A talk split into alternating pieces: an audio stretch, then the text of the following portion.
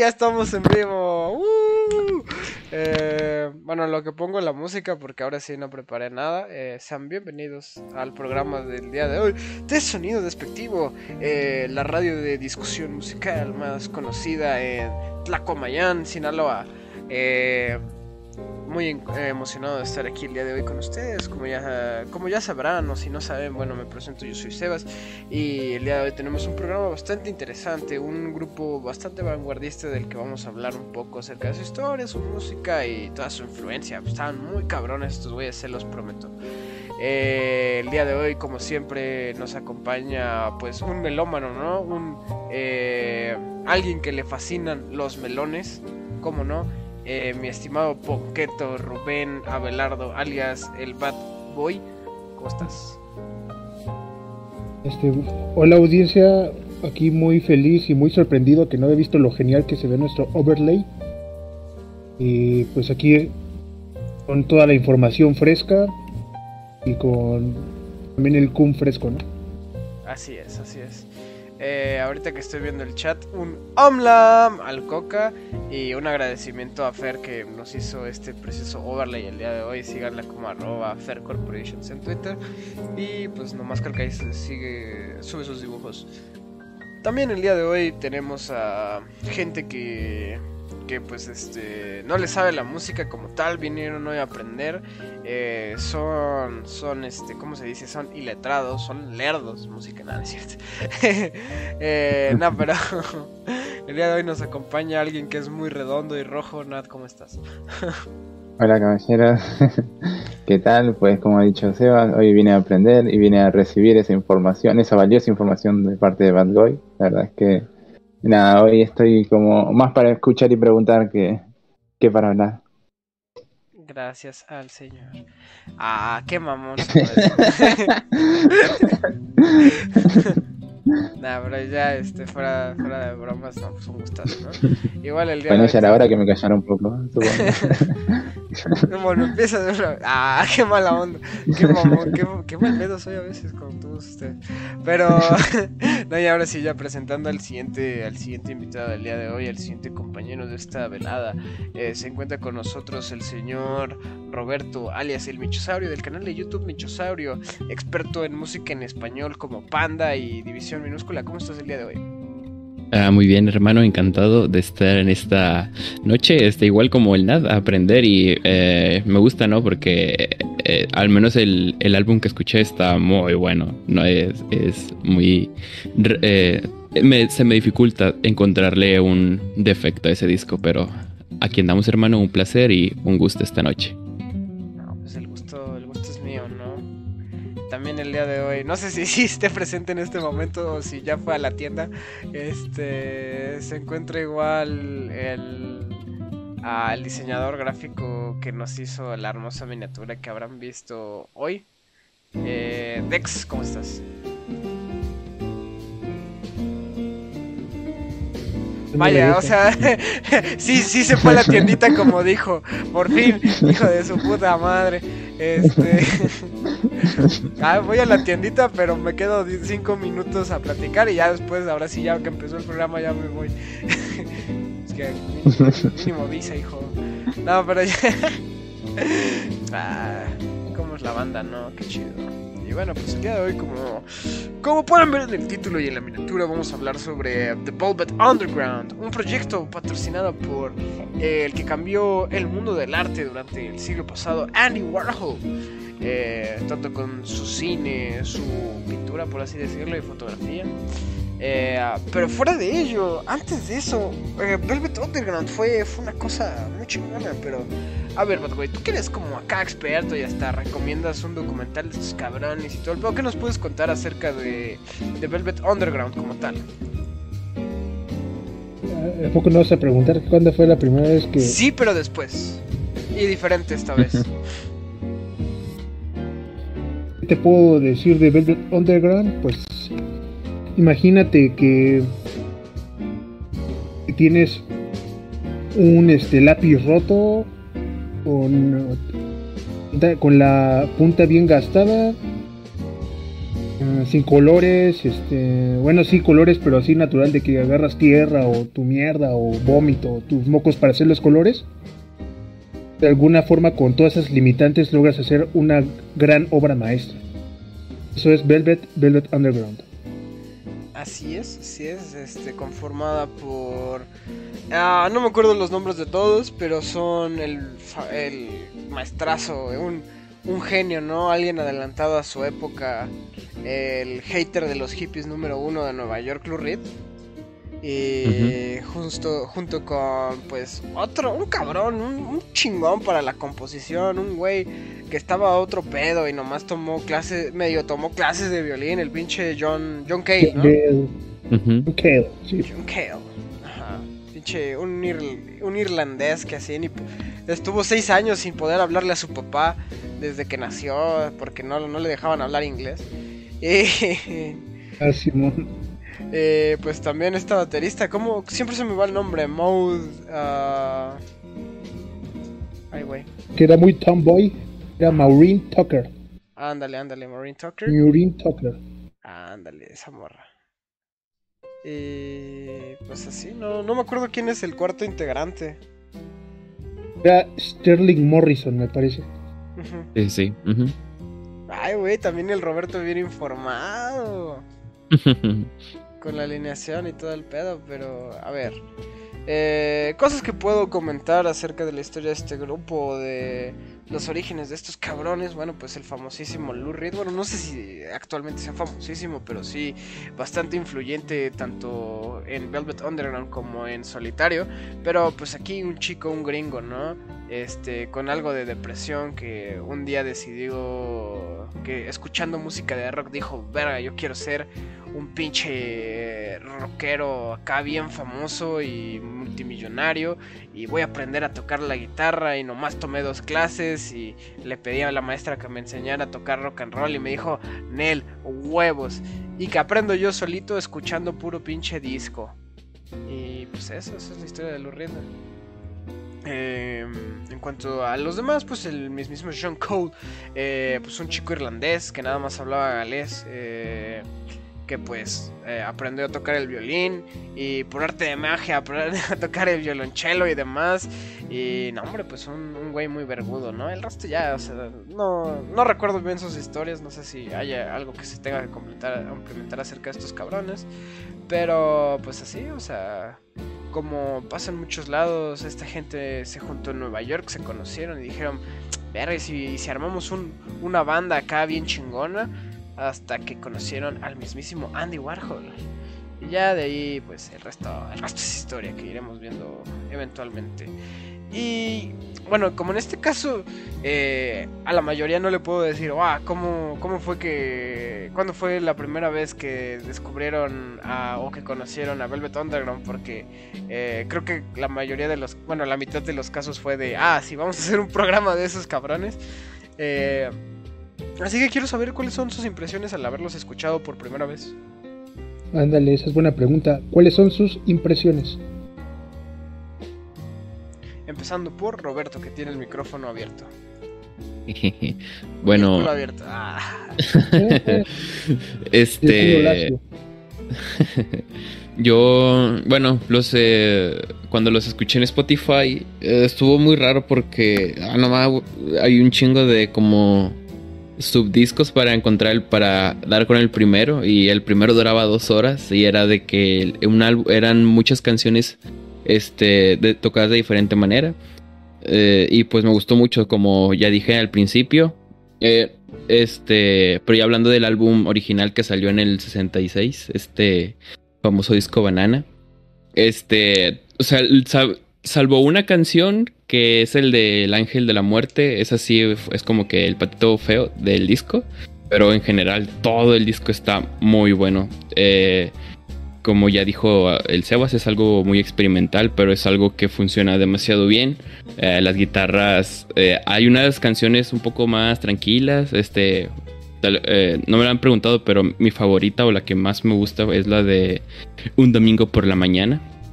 Que esa, no sé, eh, es como cuando vas al, vas de fiesta, ¿no? Con tus amigos el sábado en la noche y el domingo te levantas y escuchar esa canción es uff, una joya, ¿no? Este, pero ya después, de, incluso esta, esta Nicole, este, también me gusta mucho cómo canta cuando, cuando lo hace, ¿no? Este, sé por ahí que le, hicieron... Ajá, no, o sea, no sé por qué. Entonces, ahí sé que le hicieron el feo, ¿no? Que este, porque fue más que nada Andy Warhol el que la, la metió. Pero, o sea, eh, la rola creo que es, ¿cómo se llamaba esta de... Eh, la de la fémina? Infatal, ¿no? Ajá, esa que la cantalla me gustó bastante, o sea, y dura poquito y me hubiese, me hubiese gustado que durara más, pero está buena e incluso algunos complementos que ella hace en otras canciones me, se me hacen demasiado buenos. Fíjate que, bueno, si quieren lo vamos abordando ya después bien, bien tocando como el álbum, pero fíjate que a mí sí no me gusta la voz de, de Nico, ni solista, ni nada. Medio cuando le hace los corillos y digo, ah, chido, chido. Pero tiene como la voz muy de hombre, no sé, su acento alemán. Eso sí, eso sí. Ajá, o sea, cuando yo escuché, dije, este, esta morra sí es, o sea, sí es morra o es el otro güey. Pero ya vi que no, que sí es Nico. Y no sé, o sea, ¿a poco no te gusta esta de eh, la del espejo? No, bueno, sí me gusta, sí me gusta, pero no me gusta la voz de Nico, o sea, es... Y aparte es súper icónica esa rola de esos güeyes, pero, pero sí, sí. Ajá, ajá. O sea, y, son rolitas que duran poquito, o sea, igual no es. Bueno, si acaso la de. Eh, la fiesta del mañana, esas sí duran bastante, pero las demás se me hacen muy buenas. Esa voz complementaria de la Nico. No, pues eh, interesante, interesante propuesta. Eh, bueno, más bien interesante opinión, ¿eh? Qué, qué gustazo que te lo hayas escuchado bastante, mi Roberto. Eh, qué bello. Bueno, igual este... Eh, en el caso de, de Nat, ¿tú qué tal? ¿A ti qué te pareció ahorita que empezaste a escucharlos? Los Finches Pues... Mm, eh, bueno, eh, como se han hecho no soy exactamente un melómano, ¿no? Pero, pero sí los estuve, escuchando acá en cierto server que tenemos y, y está bien. O sea, el problema es que como yo no sé de música, no, no puedo decir eh, qué, tan bueno es, ¿no? Pero sí me pareció bastante tranquilo. Escuché las canciones más tranquilas, ¿no? Las canciones más calmadas y, y realmente me gustó. O sea, pero de verdad no, no, no puedo decir exactamente eh, qué es lo que lo hace especial. me parece que me falta todavía un poco más de contexto sobre eso. A una visión, una visión más profesional, diría yo, más informada. Parece bien. Ya después iremos eh, desenvolviendo un poco más de qué pedo con el contexto de cada álbum. Bueno, yo no, no me sé todos, la verdad es que tampoco es así como que sea gran fan de, este grupo, pero ahí iremos viendo qué pedo. ¿Y tú qué tal, mi pinche Bad Ahora sí, contigo. ¿Cómo fue que llegaste a ellos y qué te pareció la primera vez que los topaste, güey? Mm, yo los encontré por bueno, primero escuché a Lou Reed antes que a, que a la banda completa. O sea, escuché a Lou Reed en solitario debido a este álbum, o bueno, debido a este soundtrack de esta famosa película de Danny Boyle llamada Spotting. Recordemos que hay una famosa escena donde el personaje de Renton, ese que se va a morir, suena esta canción de Perfect Day. Y pues sí, es como que una canción que desde primera instancias te impacta y te deja algo, pues porque es súper melancólica, la forma en la que lo canta, la forma en que, en que el acompañamiento musical este, trae como esta carga de, de funeral, todo, todo sad. Y ya de ahí me puse a, pues a indagar más, ¿no? Y encontré la, la otra buenarda, que es buena introducción para este mundo, que es la de el otro lado de la calle. O el otro lado del camino. ¿Cómo se llama en inglés? Eh, de, espera. The Road. No, no, no. The Other Way, algo así, no me acuerdo. No, la de Take a Walk at the Wax. So, hey, honey. Take the Walk at the Wax. Bueno, el chiste es que la otra que escuché, que de hecho esa canción varias este, interpretaciones y una de ellas está muy unida todo lo que sucedió en este Factory de, Andy Warhol, pero eso es para más adelante. Dices que después ya, ya escuché bien la de Heroine, de Heroine, de ahora sí de la banda de Velvet Underground. Y pues también me gustó, igual que la de Perfect Day, como que también era como muy de experiencia, muy de. Como que el vato estaba cantando muy de, en carne propia, en primera persona. Cosa que solo habíamos visto gente tipo Bowie, con.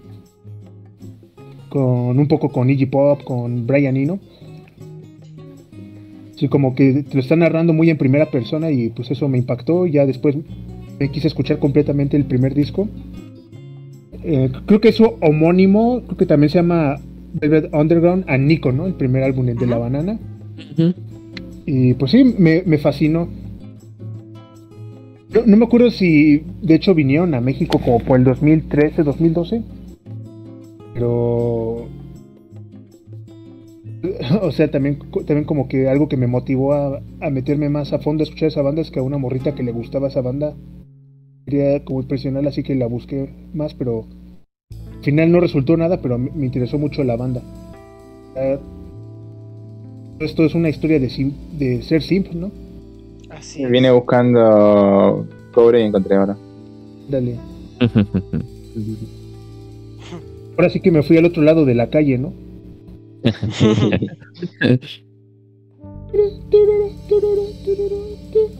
bueno, y eso, esa es la historia. Y como tal, así, la primera vez que empezaste a escuchar todas esas rolas, ¿qué, fue lo que dijiste? ¿No te pasó como verga, esto está... Eh, esto no, esto no suena como Lou Reed. pues... pues mm, suena muy diferente al, Lou Reed solo, sobre todo porque... Como que es un poco más tranquilo la música en solitario que hizo el vato. Sobre todo porque mucho de lo de Velvet Underground era parte de la visión de Andy Warhol y este Lou Reed odia mucho a Andy Warhol, o lo odiaba más bien. Sí, en efecto, esto era como... La Velvet Underground era como un Sonic Youth combinado con los Doors más o menos. Que de hecho hay una, hay una conexión con los Doors muy pues, pues no diría muy, muy rara, ¿no? Pero, pues, este, si no mal recuerdo, eh, esos güeyes, bueno, por lo menos Lou Reed le cagaba a Jim Morrison. y le cagaba también Frank Zappa. Y le cagaba Bob Dylan. o sea, todos los güeyes así como hipiosos decían, no mames, estos pendejos. Vayan váyanse a la verga. También odiaba a Nico. También odiaba a Andy Warhol. Sí. Andy Warhol. a todos. También odiaba como a, un guitarrista que estuvo bastante tiempo. Ah, también odiaba al mismísimo John. al John Cale. sí, pero raro, raro, porque este Frank Zappa también era anti-hippies. Ah, pues bueno, de lo que yo tengo entendido era como que en el grupo que cuando Frank antes de que Frank Zappa fuera como solista, eh, le cagaba a su pinche grupo. Y también a Warhol y a, quien este, a quienes le, hacían el paro a Warhol para llevar a estos güeyes. Eh, decían, no mames, estos pinches hippies, güey. Eh, es que aquí podrán decir, ah, no, es que, pero pues, de qué hablan si ellos también eran este, de que hippies y pretenciosos y pelo largo, pero no, no, no. Aquí la lo que se divide el hipismo con lo que estaban haciendo estos vatos que más bien los Velvet Underground querían como. Y, y todos los que estaban como. De alguna forma vinculados a la Velvet Underground, ya sea Patti Smith, este. Bowie y todos esos. que más bien ellos querían revivir como el. Beatnik, pero ahora exponerlo musicalmente más que en solo poemas. Porque, bueno, un poco similar a Morrison, ¿no? Pero la, la diferencia es que, pues, es, o sea, el pinche Lou Reed era súper fan de, de Burroughs, de William Burroughs. Bien, el Morrison. Pero es que el problema es que Morrison sí, es, sí cae en lo pretencioso. O sea, no era hippie, pero sí era muy pretencioso y esa gente cae gorda al final del día. Pues, pues de hecho el Morrison se chingaba a la Nico. Sí, no, o sea, tenía. Esa es otra historia. Un día hablaremos de los dos. Pero el pinche Sí, Morrison una... tenía como que su novia de toda la vida, su novia esposa, pero la engañaba. y entre las personas con las que la engañó, la engañó con Nico. Y eso. Sí, pero... pero seguramente a él lo engañó con este... ¿Cómo se llama? ¿Cómo se llama? El de... Federico Fellini. Ah, también. Bueno, pues por eso, ah, por- es que por eso Nico llegó, llegó a Estados Unidos, si no, no lo hubieran pelado. Porque sale en una en la, en la película más famosa de Fellini, ¿no? Mm. La Dolce Vita. Ajá. Sí. Es que como que era de esas morras, era muy... O sea, encaja mucho con las morras de hoy día porque eran de esas que son bonitas pero no tienen ninguna habilidad ni talento. Y como sea quieren pegar en ese, en ese medio, así que se meten que al canto, se meten que a la actuación, que a la pintura, no la arman porque no tienen talentos. O sea, esta Nico es como Yoko, ¿no? Pero que no es tan fea, pero que no es fea. La güera pirueta, ¿no? Sí, lo que dijo. En efecto, en efecto. ¿Y tú, Sebastián, qué, qué te pareció al principio cuando los escuchaste? Ah, pues bueno, yo la primera vez me pasó como Bad Boy, lo mismo. De igual así conocí a Iggy Pop por la película de Trainspotting, que pues es de mis favoritas, si no es que mi película favorita desde hace un chingo de tiempo. Eh, Y pues eso, escuché a Lou Reed con la de Perfect Day y después empecé a escuchar ese álbum y hubo un momento en el que descubrí, oh vaya, Andy Warhol, eh, porque lo dicen en la de en la película de Trainspotting, ¿no? Es como empiezan a decir, ah, es que pues hay muchos músicos que cuando se fueron de solistas les fue mucho mejor, como Lou Reed cuando dejó Velvet Underground y Iggy Pop cuando dejó a no me acuerdo cómo se llamaba su banda y Los Stooges. Ajá, ándale, los estuches. Eh, y pues ese pedo, ¿no? Y bueno, ya de ahí, este, pues como que medio... Había escuchado una que otra rola de Loaded, del tercer álbum de The Velvet Underground, que fue rock and roll y otras cuantas. Y de ahí... ¿Cómo se llama? Ah, fue hasta la prepa que... El último año de la prepa que estuve viendo en mi clase de historia del arte sobre Warhol, eh, que tenía como proyecto a los Velvet Underground, a, a Nico y todo, todo el cambio entre el cine y el pop art y todo ese pedo. Y ya fue como que bueno, me voy a escuchar el primer álbum. Y está chido, no es mi favorito, pero...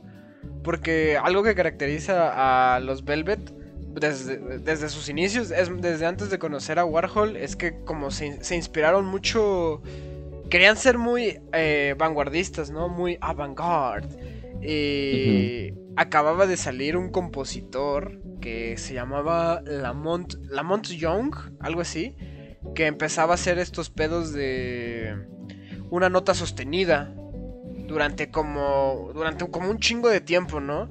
Y el mismísimo John Cale le mamó ese pedo porque a él le, le, gustaba una pieza de música clásica que era la misma mierda pero repetida 840 veces.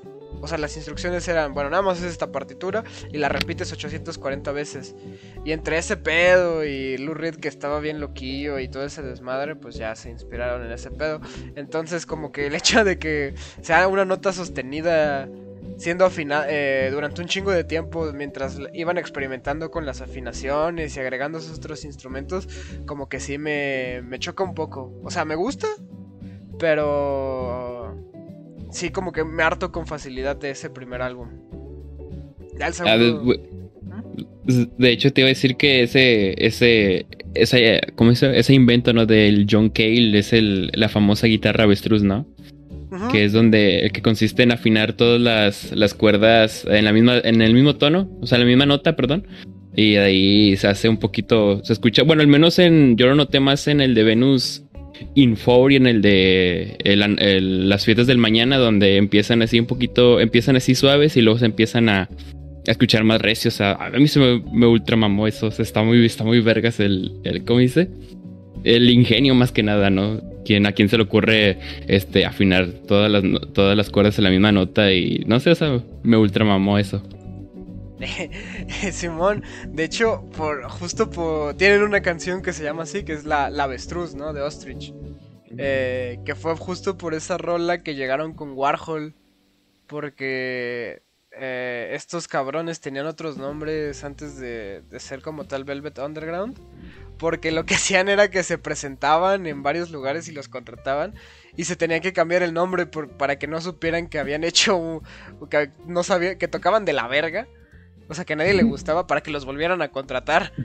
Entonces tenían que como que cambiar de identidad de, no, no, nosotros no somos somos estos güey. Pero en ese experimento de, de Ostrich o la avestruz, este, fue cuando Warhol los escuchó y y dijo, ah, no mames, pues váyanse a la, a la factoría, ¿no? A la fábrica, ¿no? A las, este, mañana en la tarde y vemos qué hacemos, ¿no, pa? Vemos qué pinches vergas hacemos, ¿no, güey? Y este... y pues hicieron muchas cosas y por lo que dice Lou Reed, no ganó ni dos dólares. Dos dólares. Que, quería decir, este, que igual si se saben es el por qué, o bueno, el, el nombre de Velvet Underground para, que, para que den un poco más de contexto que está muy curioso el por qué se llaman así.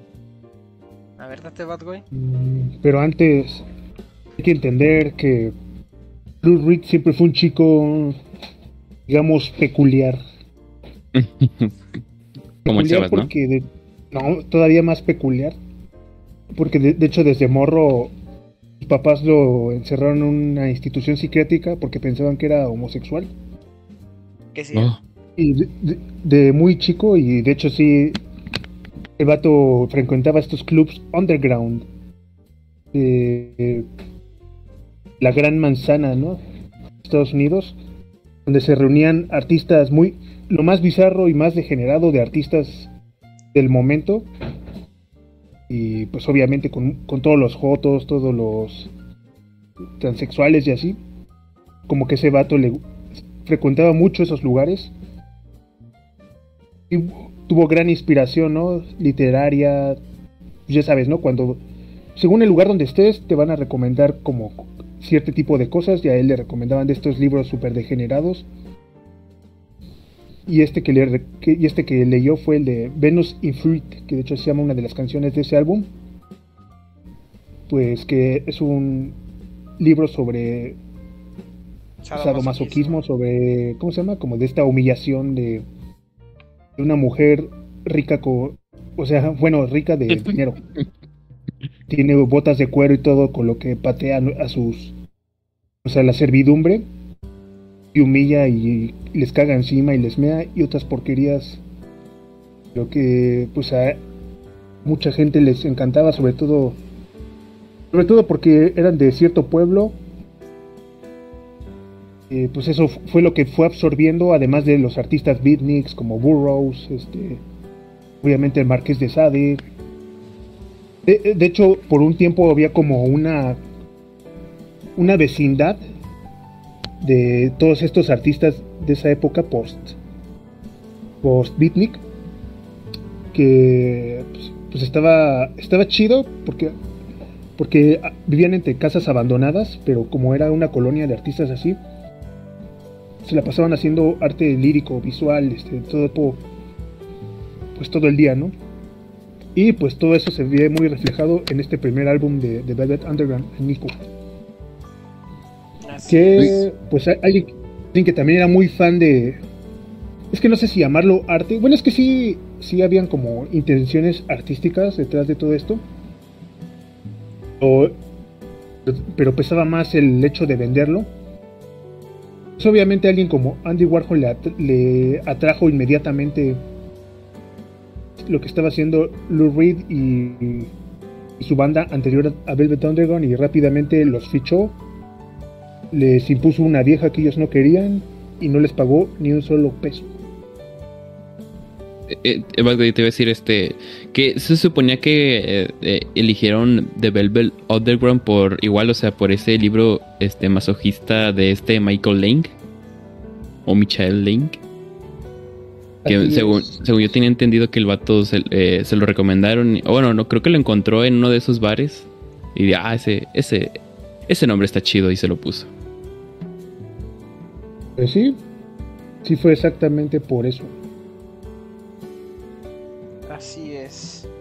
Bueno, es que pues el mismo nombre lo dice, underground. A ellos les encantaba todo lo underground, todo lo tabú, todo lo, lo que no sería tan comprensible como comercialmente hablando, pero pues solo alguien como Andy Warhol podía vender algo así. ah, bueno, esto no es tanto relacionado con la banda, pero a mí sí me parece siempre súper interesante el pedo de que pues son casi casi contemporáneos a Pier Paolo Pasolini, que tanto en su poesía, filosofía y cinematografía también y en su persona, ¿no? Pues también he manejado mucho de estos pedos pues más como pues underground, ¿no? Así estos pedos más eh, más bien menos conocidos de sobre homosexualidad. También, también, también, también. Que, hijo de su puta madre. Pero sí, el, de hecho, este Lurid eh, le gustaba frecuentar estos... Eh, más bien, lo que, lo que a mí me gusta mucho de estos beatniks y algo que pues comparte pues el Lou Reed y todos esos güeyes, el Burros, el Kerouac y todos esos cabrones, es que mucho de lo que escribían y mucho de lo que hacían era por, o sea, por tener algo que contar, ¿no? O sea... Exactamente mucho de lo que cuentan algunas exparejas de Lou Reed era de, no manches, o sea, este güey me, me, pone siempre en situaciones súper peligrosas y vamos a barrios bien jodidos a, a, comprar heroína y solo porque el cabrón quería acá como sentir la emoción, ¿no? Tener algo que contar. Pero, ¿ustedes nunca han sentido como, como ese impulso de voy a hacer solo tonterías para saber qué, qué sucede? La emoción. Ah, yo sí, la neta sí. Pues sí, ¿no? Como, como la primera vez que, que probaste un cigarro, que tomaste alcohol y otras sustancias, ¿no? Es como que, ah, ¿qué se sentirá, no? Exactamente. Y también recordemos que todos estos jóvenes venían de una generación hiperconservadora, todavía, todavía era el América blanca cristiana. Y pues algo, algo así que los pudiera como descoyuntar algo así que fuera como, ah, para empezar estaban en la edad de la punzada y vaya que, vaya que vivieron esa punzada. Sí, no, porque a pesar de, que digamos eran bastante conservadores, pues tenían muchas libertades. Exactamente. y qué, cosas. Pues estos vatos también eran gran, grandes fanáticos del cine experimental de vanguardia. Ya, de, de hecho, en este documental, soy yo, bueno, creo que nada más Sebas lo vio, pero soy yo como que trataron de imitar este tipo de edición vanguardista de la época al principio. Pues yo creo que es más como el tributo a, los trabajos con Warhol, ¿no? Pero para quienes no sepan de qué documental estamos hablando, es, se llama The Velvet Underground de 2021, que lo hizo Apple, Apple Plus creo que se llama.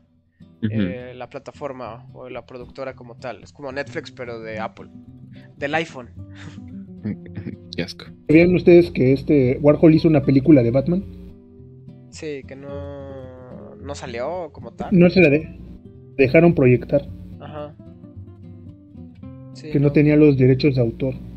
No, y aparte que, para mí era una cosa súper rara, ¿no? Ni siquiera era Batman como tal. O sea, sí tenía el disfraz, pero era una mierda así bien bizarra. Y bueno,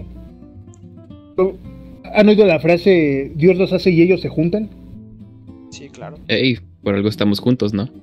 E, exactamente, y exactamente todo lo que pasa, todos los eventos ocurridos en The Factory y Velvet Underground es en honor a esa frase porque este chico, Andy Warhol, era muy diferente al Lou Reed, también era, venía de esto de ser un joven afeminado que su familia no entendía y él ya estaba harto del conservadurismo de ella, se separó, hizo, trató de hacer como su arte, o sea, es polémico decir que Andy Warhol hizo arte porque hay opiniones encontradas.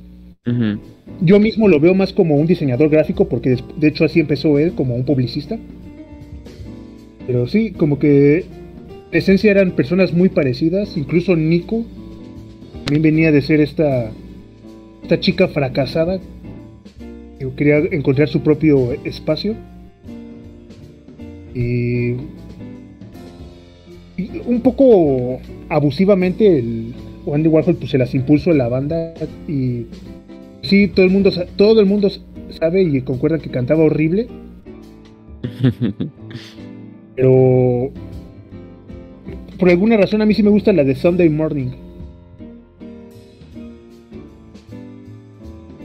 No, pues también a Roberto le encantó. Es, es que, o sea, sí, sí entiendo que no tiene una voz eh, eh, muy angelical, por así decirlo, pero en cuanto a, la, a la- todo el conjunto, ¿no? La musicalización, este, el, el tipo de ritmo que lleva, no sé, siento que le queda muy bien a, a la, a la, ¿cómo se dice? A la Nicole. Nico. Nico Nico, ajá, sí, a la Nicole.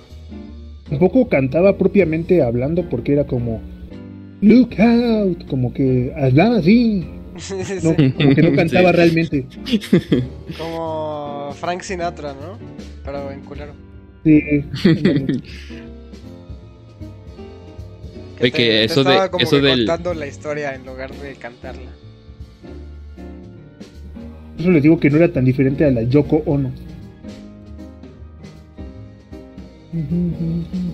Y bueno, de hecho, dicen que esta canción de Wild, Wild, The Wild Side of the Wild, de Take a Walk at the Wild Side, más bien, ellos dicen, no, es que Warhol era muy progresista y está hablando de la liberación de los, de los transexuales y eso, pero más bien que es una burla a Factory Records de que pues de que todos eran unos degenerados ahí es lo que quiere decir esa canción Puede ser. No sé, porque, bueno, no sé si vamos a revisar los álbumes como tal. O por lo Ah. menos el primero. No, el primero que el primero nada más. no sé primero Sí, porque es como el más icónico, ¿no? Pero este. Pero no sabría decirte porque a pesar de, de, de todo, pues este. Bueno, no es que yo eh, haya sido. Eh, en los pedos, así como podríamos decir eh, LGBTQ, que, que manejaban pro LGBT estos güeyes, no era algo así que fuera como que Lurri diga a huevo, sí, vamos, no, o sea, este, era más un pedo de Warhol. Ahí sí fue, también fue como de las cosas que Warhol dijo, no, pues métele, métele ahí, este, de ese pedo, ¿no? Jaja. Porque pues eran, eran sus compas, ¿no? O sea, Warhol era super compa de gente que luchaba por eh, pedos LGBT como la morra, de- bueno, ajá, la morra de Sajik TV, la Genesis Potridge, este, Derek, Ja- Derek Jarman, eh, este pintor de Los Ángeles que, eh, bueno, era pintor y también fue director de videos musicales.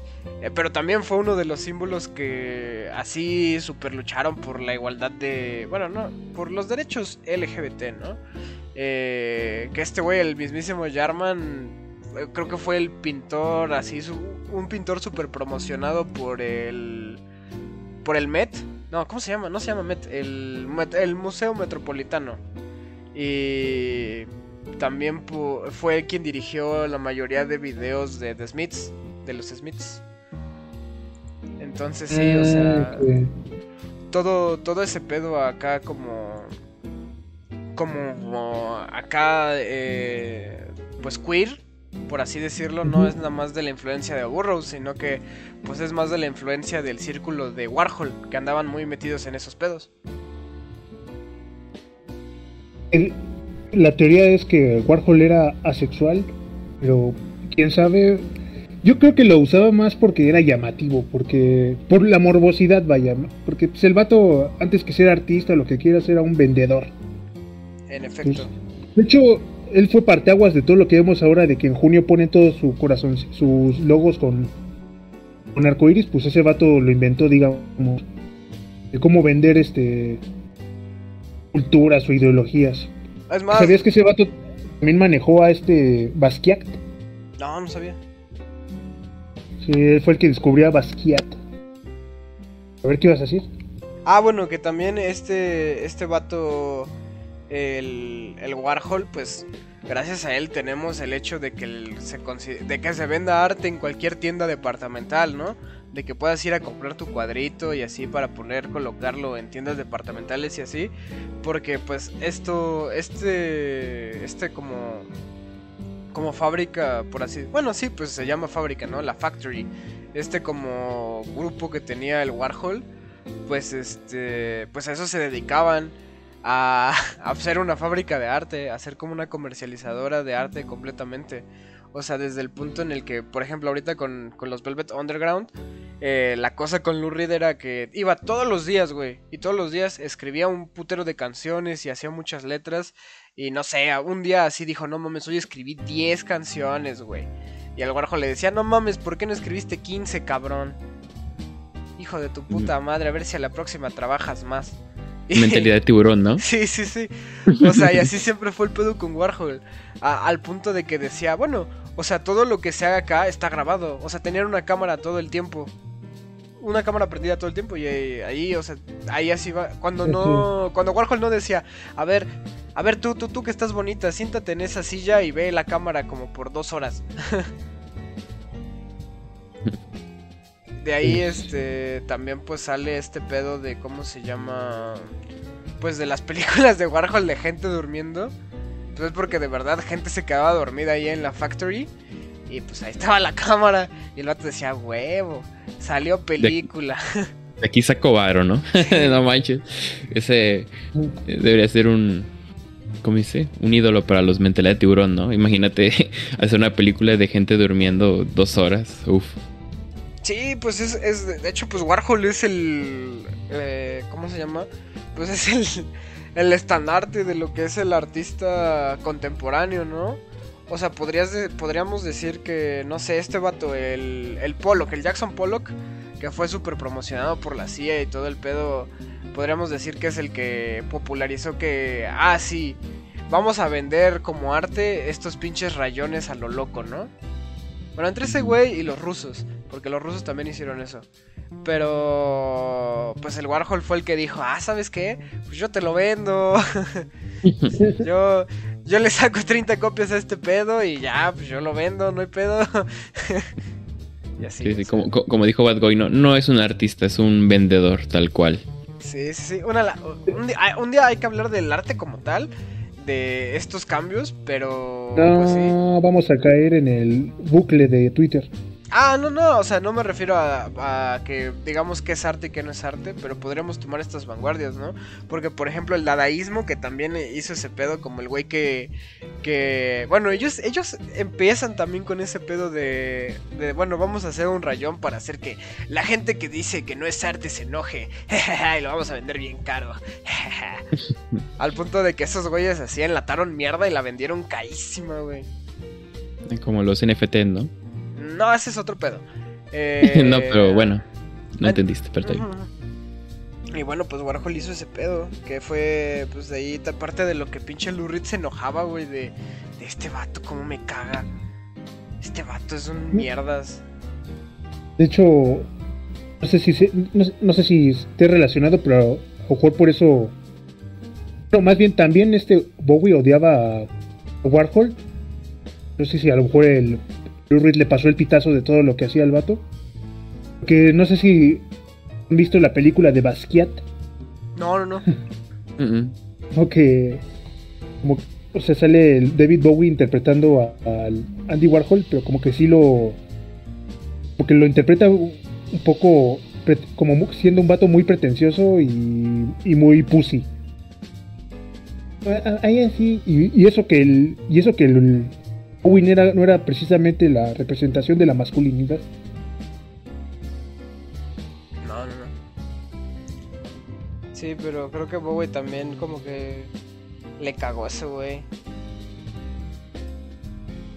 No sé. Desmiénteme, tengo entendido que David Bowie fue. ¿O quién fue el que le hizo un cover a, ese a esos mens de Velvet Underground? Bowie. Sí, ¿no? Sí, sí, sí. ¿Y cómo, cómo estuvo que, que se odiaban? No, pues es que eh... es que no, no, no se odiaban como... O sea... O sea, sí, sí, sí, pero... eh, Bowie no se odiaba con... uh, con el Reed. Eh, bueno, no diría que eran así como, ay, compísimas. Pero, pero sí le gustaba, le gustaba mucho el tercer álbum, el Loaded, que es el que le gustó a todo el mundo. O sea, es como el álbum, yo diría que es como tira más a al rock normal, ¿no? Al rock así más como seguro. Eh, y pues tienen una rola que le mamó al Bowie y pues le hizo un cover. Pero sí, también le mamó un chingo de gente.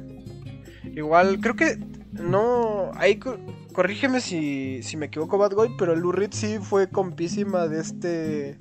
Brian Eno, ¿no? Simón. Era como la. ¿Cómo se llama algo? Una trinidad. Tipo trinidad, pero de, de cuatro cuates. Trinidad. un cuarteto.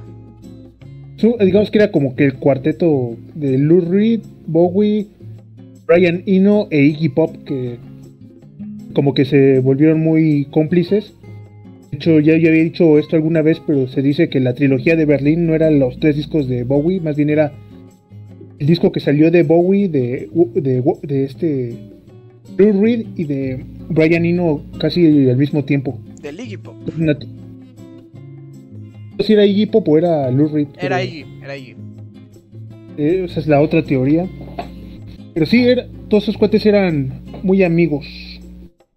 Sí, ese, se formó un círculo chido porque, y bueno, pues eso, o sea, Bowie compísima de Brian Eno, o sea, compísima así hasta que se murió. Eran muy... Al punto de que a partir de los noventas el mismísimo Eno así le dijo, güey, ya ponte las pilas, güey. Y se recuperó, se rehabilitó, hicieron... eh, Bueno, no, en los ochentas primero y después de los ochentas ya este... Este Bowie dijo, como que andaba de bajón y ya el Lino le dijo, no, ya, güey, échale ganas, mira, que hay un chingo de proyectos y no sé qué. Y ya lo regresó el pinche Bowie a hacer música. En los noventas. Ya sí. Qué bonito es David Bowie. Algún día deberíamos hablar de él. Y- Pero ahora no invites a. Ah, no es cierto. Ah. Ah, No, pero sí, este. Bowie, güey. Y bueno, el caso, Lou Reed, ¿no? Eh, pues así, o sea, compa de todos esos güeyes y. De, de nuevo, Dios los hace y ellos se juntan y pues todos esos eran de degenerados, entre ambigüedad sexual, entre vatos. Como, como que eso lo. Menos eso los llevó, yo creo, a ser muy hipercreativos, como ese. Eso de no. La ambigüedad, vaya, eso, esa es la palabra clave en la vida de todos estos cuates. Ambigüedad. Y eso los llevó pues, siempre a buscar cosas diferentes, a, a profundizar tal vez en no en ser un este virtuoso musical, pero sí sí como que inda- indagar más en esos puntos de, la música que no son tan explorados. Simón. Eh, mira, ahorita el Coca- acabo de ver que el Coca puso en el chat que en el Honky Dory hay una rola que se llama Andy Warhol.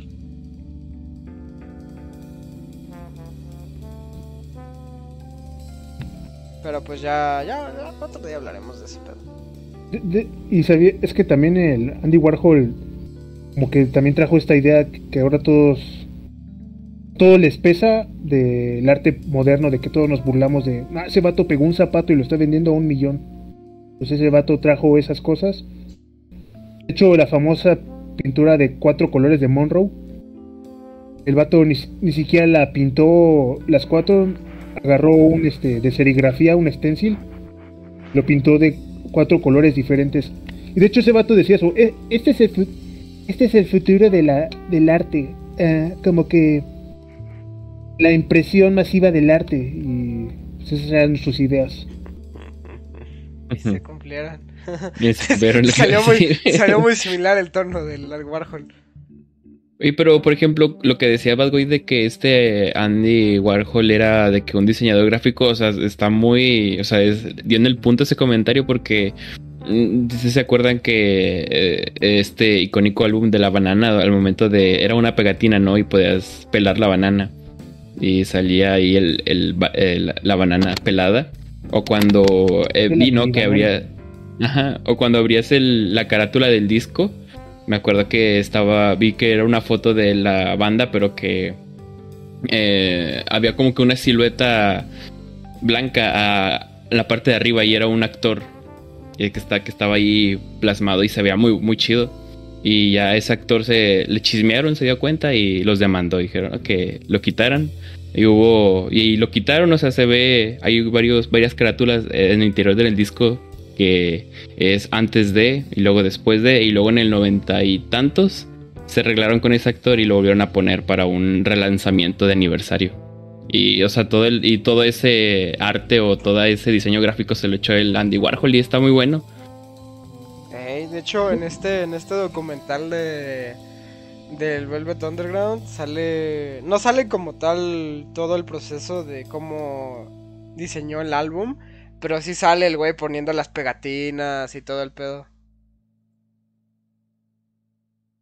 Pelado, pela, pélame la banana, pues Ese, pues ese álbum, o sea, como lo tuvieron que sacar, una por eso del actor y dos porque era muy caro producir ese como sticker.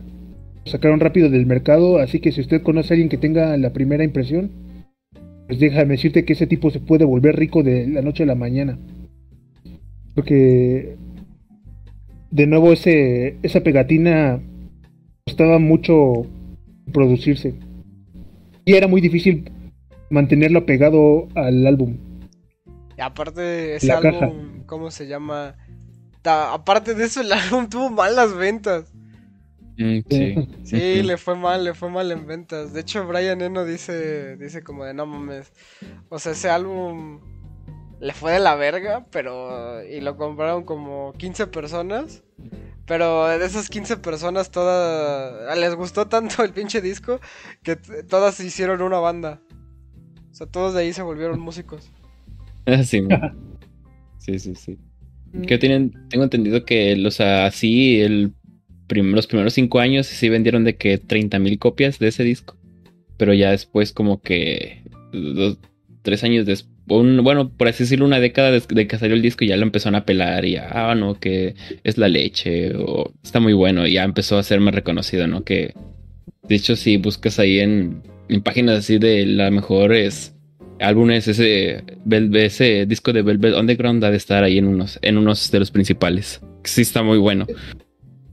perdón por simpiarlo demasiado, pero es que está muy chido. y, es que, ¿sabes qué? Es como, bueno, algunos, alguna vez este Bad Boy platicando nos, lo ha dicho, ¿no? Es que, o sea, si te gusta una banda Kino, una banda chingona, probablemente a esa banda le guste ese álbum de, de Velvet Underground. Exacto, eso voy. Es que, ¿sabes cuál es el problema de Velvet Underground? Que eran muy undergrounds que eran muy adelantados a su tiempo. Exactamente, se adelantaron demasiado a su época porque ya después, esos 20 años, estas bandas, el llamado primera era del indie, del rock alternativo, fueron los que las rescataron. O sea, los Sonic Youth, los Pixies, mm, bandas como Husker Du, no sé si el Morrissey llegó a escucharlos, pero pues esas bandas, esas bandas que a empezar sus, sus integrantes eran, eran nerds musicales, eran así vatos de que siempre están buscando que los sonidos más, más, este, menos mainstream, más, este, banda oscura, banda de culto, son los que empezaron a rescatar estos sonidos. Y un claro ejemplo de ellos es estos Sonic Youth. Y como dije en el principio, más bien los Velvet Underground como que trajeron esta onda del rock noise. Porque Exactamente, usaban muy pocos acordes o acordes no tan trabajados. Lo que ellos buscaban más era como esta, jugar con estas ondas sonoras. Lo que ellos querían que sucediera como en la mente o el receptor era que fuera como, como un viaje psicodélico sin usar psicotropos. Y de, hecho, si, si un día se, se, relajan lo suficiente y escuchan esos álbumes, sí se van a sentir hasta mareados. Puesta como subida y baja de frecuencias de yo se la siento más en, la, literalmente en la canción de heroína. En esa sí, o sea, en- Exactamente. no, no en todo el disco, o sea, pero en heroína sí se nota súper cañón lo que estás diciendo. Eh, pues sí. De, de- De hecho, de hecho, también como rompiendo un poco lo que estaba pasando en la generación, de todos decían, ah, amor y paz, qué genial es usar drogas, qué genial es usar este marihuana, viva, viva el amor, viva las drogas. Estos vatos más o menos mostraban, la- fueron las primeras bandas a mostrar las drogas como algo doloroso, como algo, es más, un pesar que una diversión, porque pues esa de Heroin es como que un vato ya, ya en las últimas de su dignidad y cordura y raciocinio y moralidad humana, que, que, que ya le está acabando las drogas, es lo que refleja esta canción de Heroin. Y que igual no se arrepiente, ¿no? Ya dices, ya ves que dice los de que ah, me siento el hijo de Jesús y yo solo sé que no sé nada. O sea, ya es como que un tipo.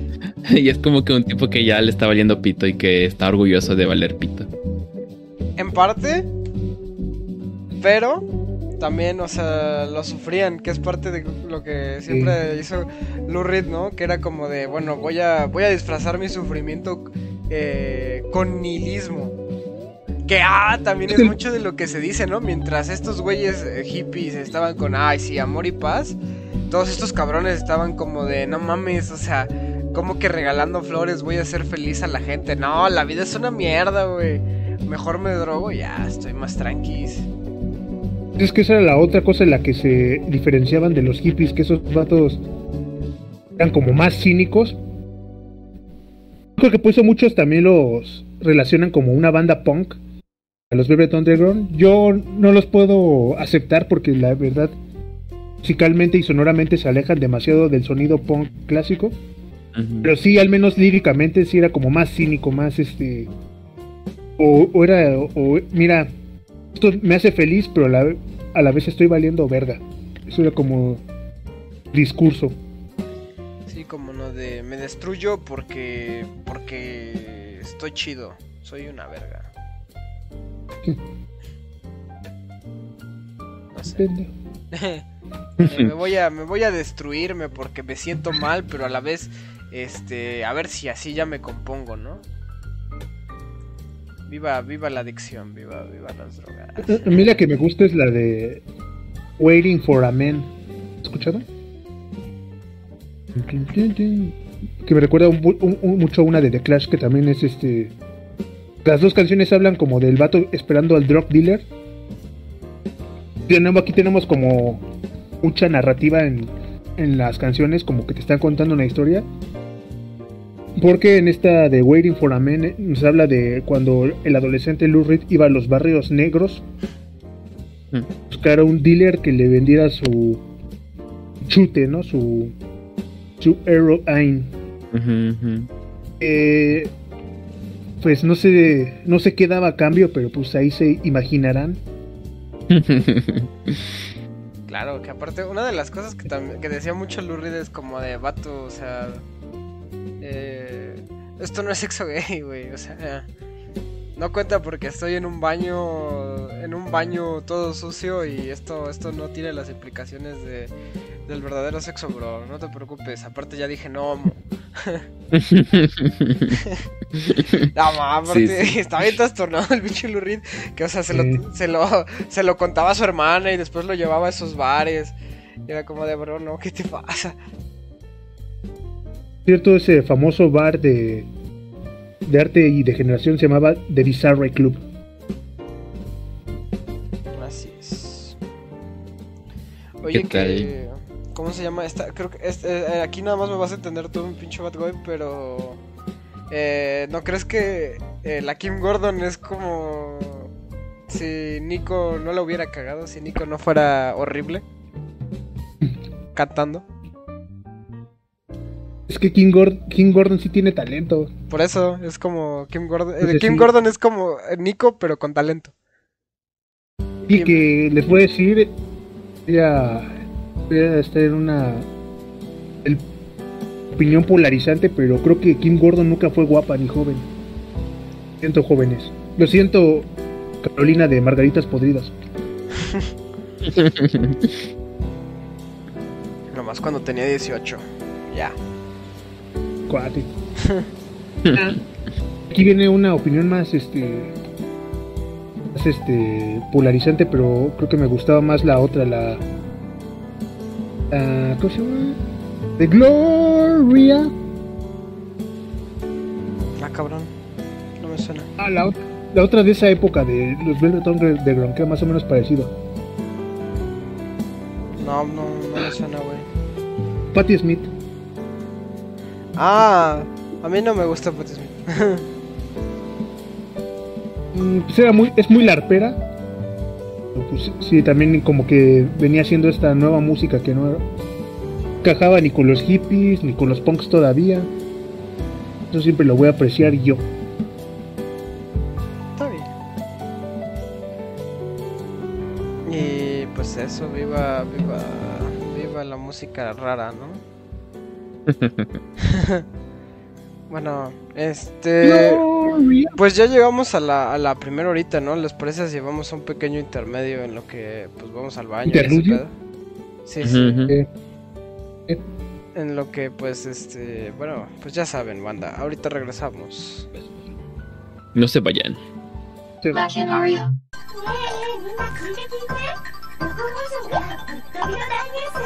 いよジャパンモーションが始まるんすってね。みんなが大好きな日本の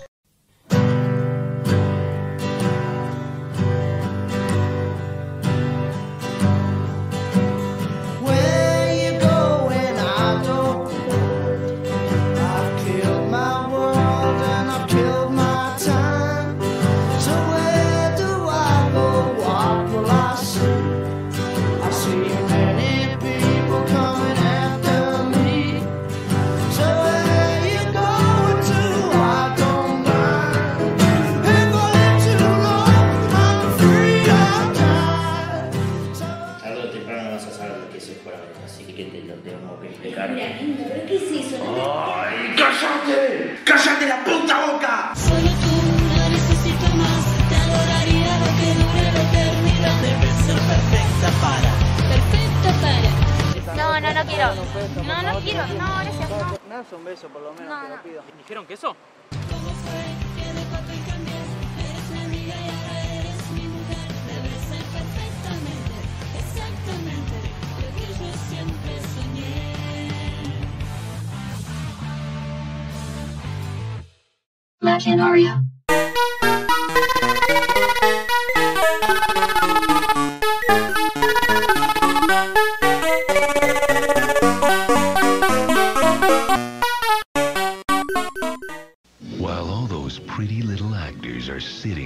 trailers, being pampered and fawned over, the Hollywood stuntmen are out having all the frickin' fun.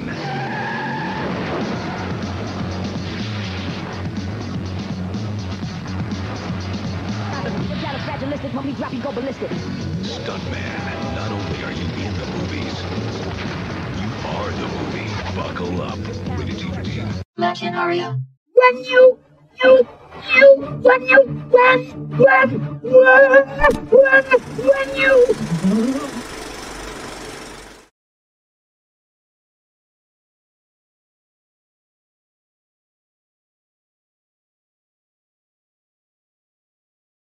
La Villana es una cinta del 2017 que cuenta la historia de Sok-hee, una coreana que fue entrenada desde pequeña para convertirse en una asesina experta. Después de haber asesinado ella sola a una organización criminal, es arrestada por la policía. Cuando el jefe de la agencia de inteligencia de Corea le ofrece reclutarla como agente encubierto, ella obtiene una segunda oportunidad en la vida. Trabaja para nosotros 10 años y obtendrás tu libertad. Ella no quiere al principio, pero al enterarse que está embarazada, acepta el trato para que su hija no sufra el mismo destino que ella. Es una historia de venganza que termina en tragedia, con buenas escenas de acción. Los primeros 40 minutos son frenéticos, llenas de acción y cosas que están sucediendo en pantalla. La paleta de colores es igual a la de John Wick, que este mismo pudiera inspirarse en su escena de las motocicletas de la villana que vemos en John Wick 3. Lo que sí se ve visualmente mal y falso es al momento de los personajes estar debajo del agua, se ve toda la pantalla verde en su máximo esplendor. Esta película es violenta, sangrienta, aunque ya sabemos de las películas chinas y su exageración al momento de usar sangre. El manejo de cámaras es algo frenético y muy movido, pero aún con eso puedes ver con claridad lo que está pasando en la pantalla. Si hay momentos en los que la sangre se ve medio falsa, sacado de un videojuego de Play 2. En los primeros 6 minutos de la cinta verán de lo que estoy hablando. Y no solo la sangre, sino los cuchillos que igualmente se ven muy falsos, pero en general es un deleite visual ver combatir a la villana. Es imposible que una sola mujer derrote a una organización criminal por sí sola, y en los primeros 5 minutos vemos como muchas conveniencias le suceden a ella. Le disparan con una escopeta y no sufre ningún daño, la golpean en un vidrio y se espera el maloso a que ella reaccione como buen caballero cuando no es recíproco. Le entierran un cuchillo y ella como si nada, se esperan los hombres a pelear uno a uno con ella o máximo dos sujetos, cuando en el pasillo hay más de 20 monos chinos, etc conveniencias en el guion tiene, pero no quita el hecho de que sean muy buenas secuencias de acción. La historia de esta película no es nada del otro mundo, es algo ya visto, cuenta con algunos giros de tuerca o plot twist que ayudan a aderezar aún más la película. Si quedan algunos cabos sueltos o no queda muy claro cuál era el objetivo de algunos personajes, por ejemplo, vemos a Hyun So que quiere subir de puesto y para ello tiene que enamorar a Sohee ¿Y qué puesto es? No nos dicen en qué consiste ese puesto ni cómo obtenerlo, solo nos dan a entender que él quiere ese puesto, pero al final sí termina enamorándose de verdad de ella. Tampoco nos dejan bien en claro cuál era la motivación principal del villano. Nos dan a entender que era malo solo porque sí, puesto que no estaba arrepentido de haber hecho lo que hizo, no hubo un porqué y trató de matar a su propia hija solo porque sí. Esto lastimosamente lo convierte en un típico villano malo maluti. Los primeros 40 minutos son muy buenos, tiene muy buena acción. La historia avanza a un ritmo muy bueno, pero a la mitad de la cinta se vuelve una especie de drama, frenando mucho el ritmo de la cinta, haciéndola eterna. En la mitad de la cinta se enfoca en- más en los métodos de enamoramiento de Hyun So, que aparte de ser simp, si esto sucediera en la vida real, lo lincharían y se lo tendría muy bien merecido, la verdad. Sé que para algunas chicas esta parte de la película la van a disfrutar porque es un mono chino y las chicas actualmente quieren un mono chino de novio. Pero si quitáramos el mono chino y le pusiéramos un latino ordinario, Quítate, niño prieto. y este latino te siguiera a todos lados, te esperé cuando llegues a casa para acompañarte, te lo topes a todas partes casualmente, sí daría miedo, mucho miedo. Aunque la mitad de este filme sea un drama violento que trata de desarrollar un amorío, suceden cosas, claro, pero ese frenado en seco de cómo era al principio de la película, se hace muy lenta la película, si la comparamos con el principio. El final es igual de genial que el principio. Pues de lo que le sucede a la pobre Sok-hee, solo queda matar, matar y matar y sucede venganza, está más avivada que nunca. En conclusión, esta película está al nivel de la primera John Wick. Tiene escenas muy bien logradas que hasta este último tomó de inspiración para hacer una de las escenas de acción icónicas de John Wick 3. Tiene buena cantidad de sangre, una historia que en términos generales funciona para lo que es, actuaciones decentes sabiendo que son monos chinos, que son coreanos, aunque eso no signifique que no sepan actuar. Acción frenética y un manejo de cámara acorde con las escenas es todo un estilo sobre sustancia. Por todo ello, es un 6 de 10. Aparte la niña da mucha ternura, no te caga como los estúpidos niños gringos, y sus escenas son tan conmovedoras. La interacción que tiene con Hyun So, sobre todo, da mucho sentimiento.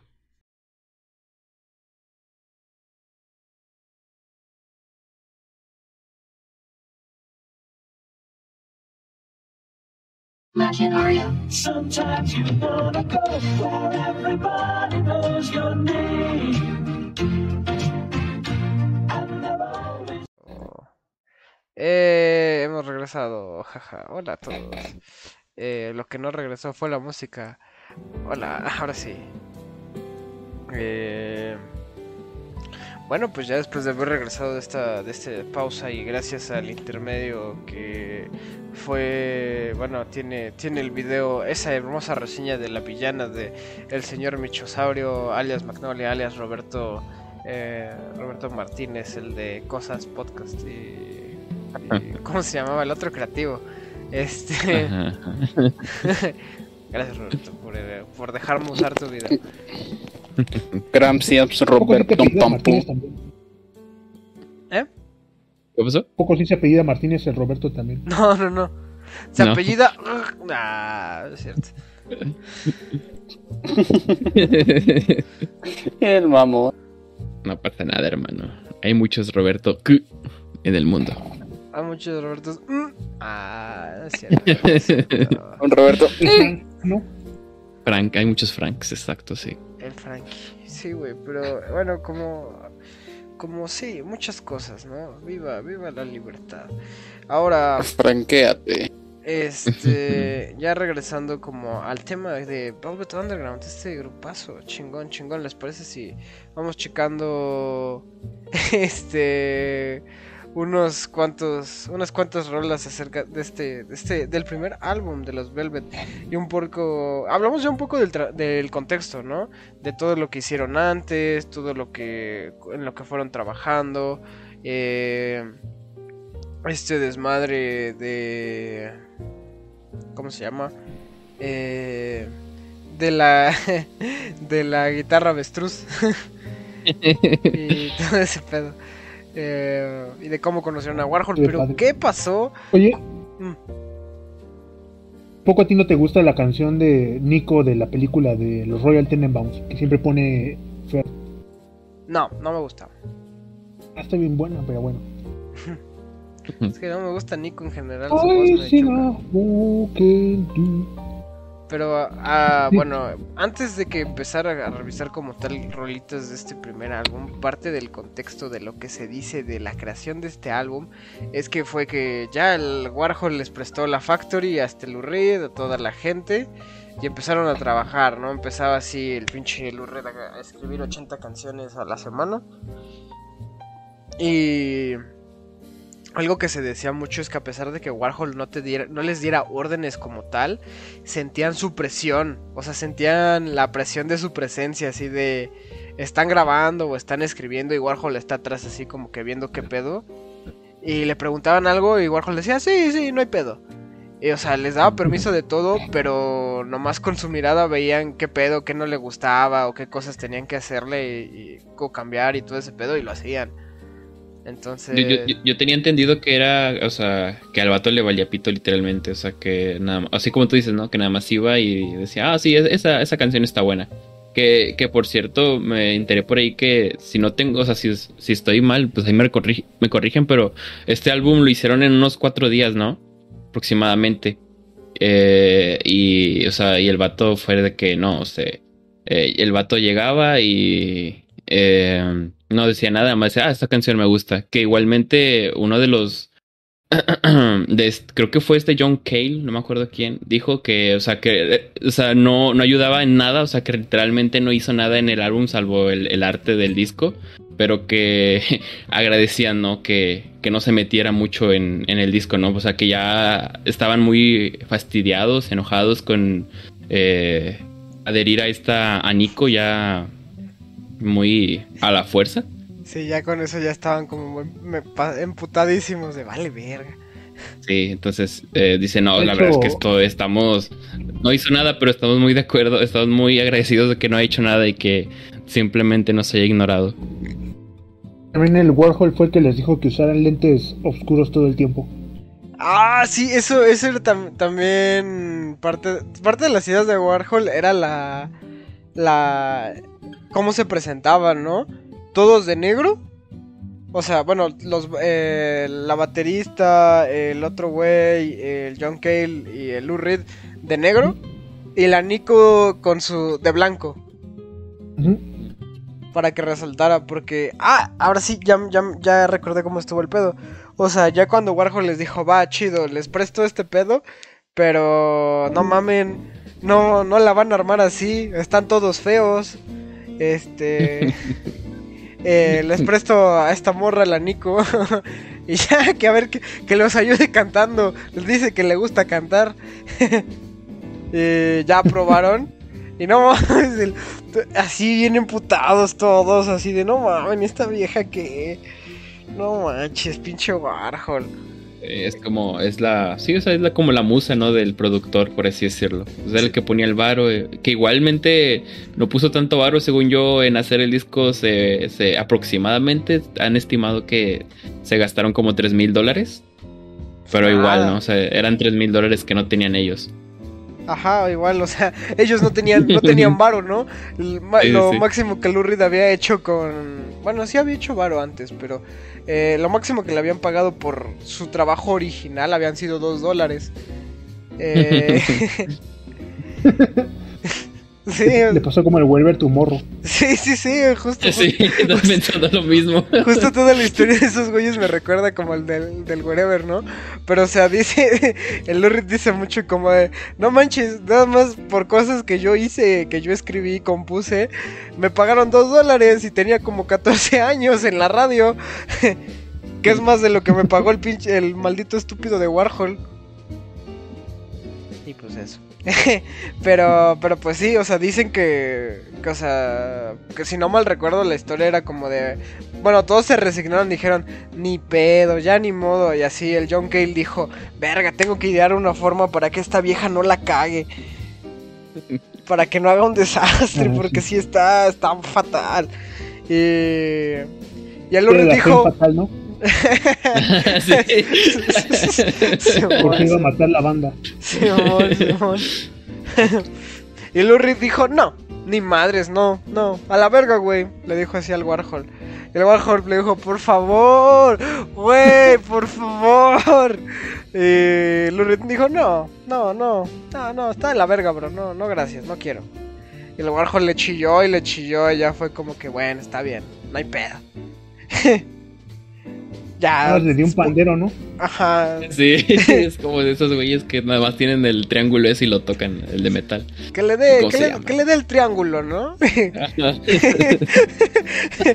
y el pinche John Cale dijo, ay, ya, ya sé cómo hacerle, le voy a mover acá los micrófonos, vamos a tocar así, ya, ya vi cómo componer bien bien la rola. A ver, tú morra caja, eh, vas a tener que cantar con esta caja. Y la morra se puso sus moños y dijo, no, no quiero, yo quiero cantar al natural. y el vato dijo, vale, verga. bueno, ya, pues lo que salga y chingó a su madre.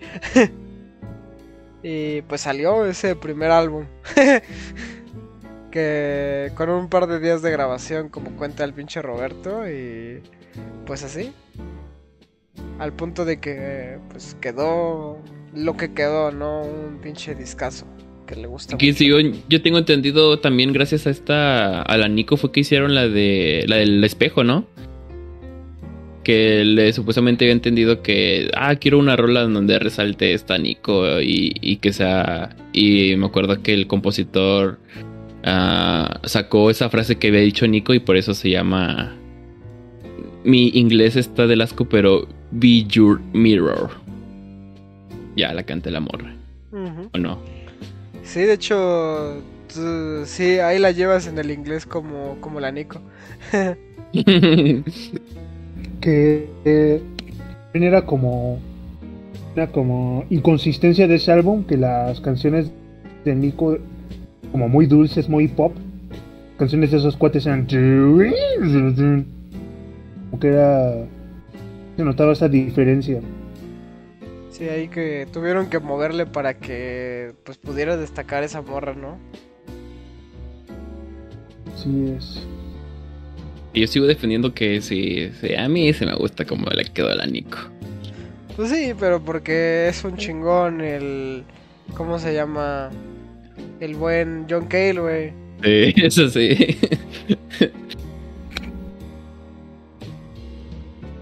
Pero la, la- la- aquí la cosa es que Warhol se llevó el crédito de toda la producción. Dijo, sí, sí, hagan lo que quieran. Este, ahí está el varo, ya, ya les pagué el estudio.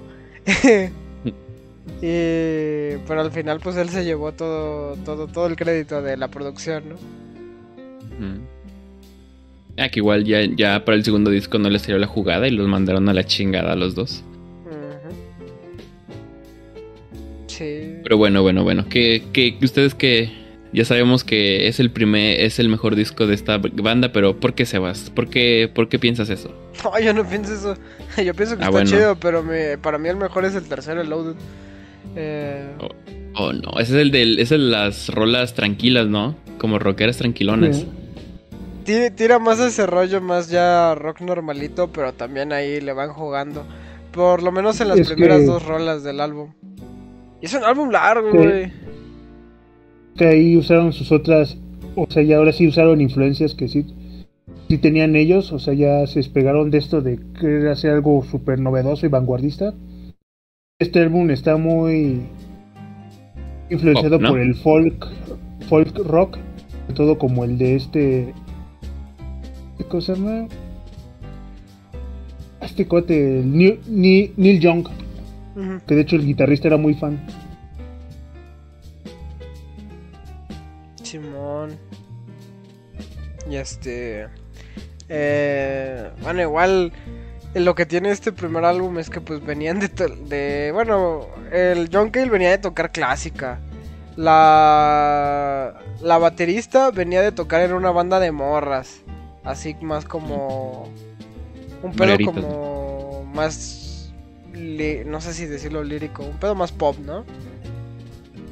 Y el otro güey no me acuerdo de dónde venía y el Reed pues venía de no sé, güey, de drogarse en heroína y tocar rockcito clásico.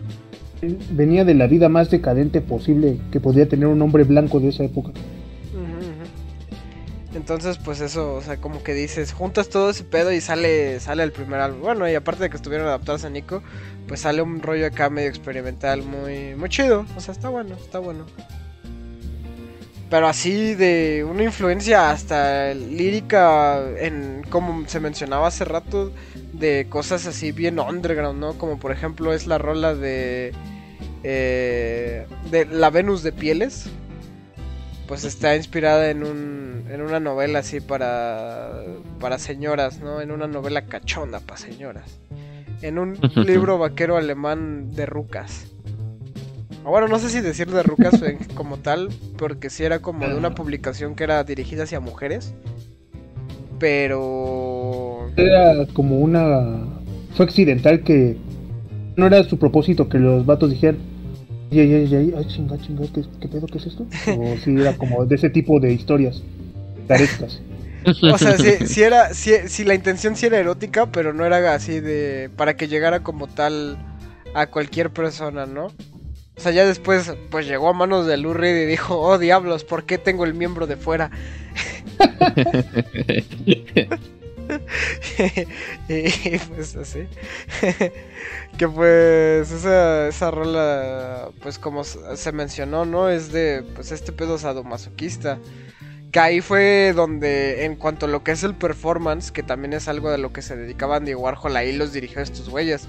Junto con esta morra y este otro vato que eran ayudantes de Warhol, no sé. ah, Tengo aquí anotado el nombre de la morra. Ah, sí, Mary, Mary Woronov. O Voronov, no me acuerdo cómo se pronuncia. Pero aquí esa morra era acá como asistente de Warhol, ¿no? Ahora era amiga de Warhol y era quien ayudaba, la ayudaba, lo ayudaba a... Ah, cabrón. Lo ayudaba a ver qué pedo con estos güeyes de, de los Velvet Underground. Y les hacían el paro con los shows y todo el desmadre, al punto de que cuando eh, iban a presentarse, eh, Warhol lo que tenía que hacer era decir, ok, vamos a hacer una exposición de arte. Para que venga gente, porque si decimos, va a tocar de Velvet Underground, no va a venir nadie. Y era lo que pasaba, ¿no? Que ya cuando se daban cuenta de, oh, está tocando de Velvet Underground, medio los escuchaban y como que no agarraban el pedo y se iba la mitad de la gente. Y ya la otra mitad se quedaba.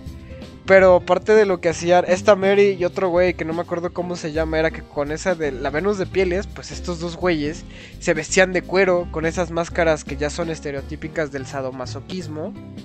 Y el latiguito, ¿no? Y el latiguito, ajá, y aún un látigo.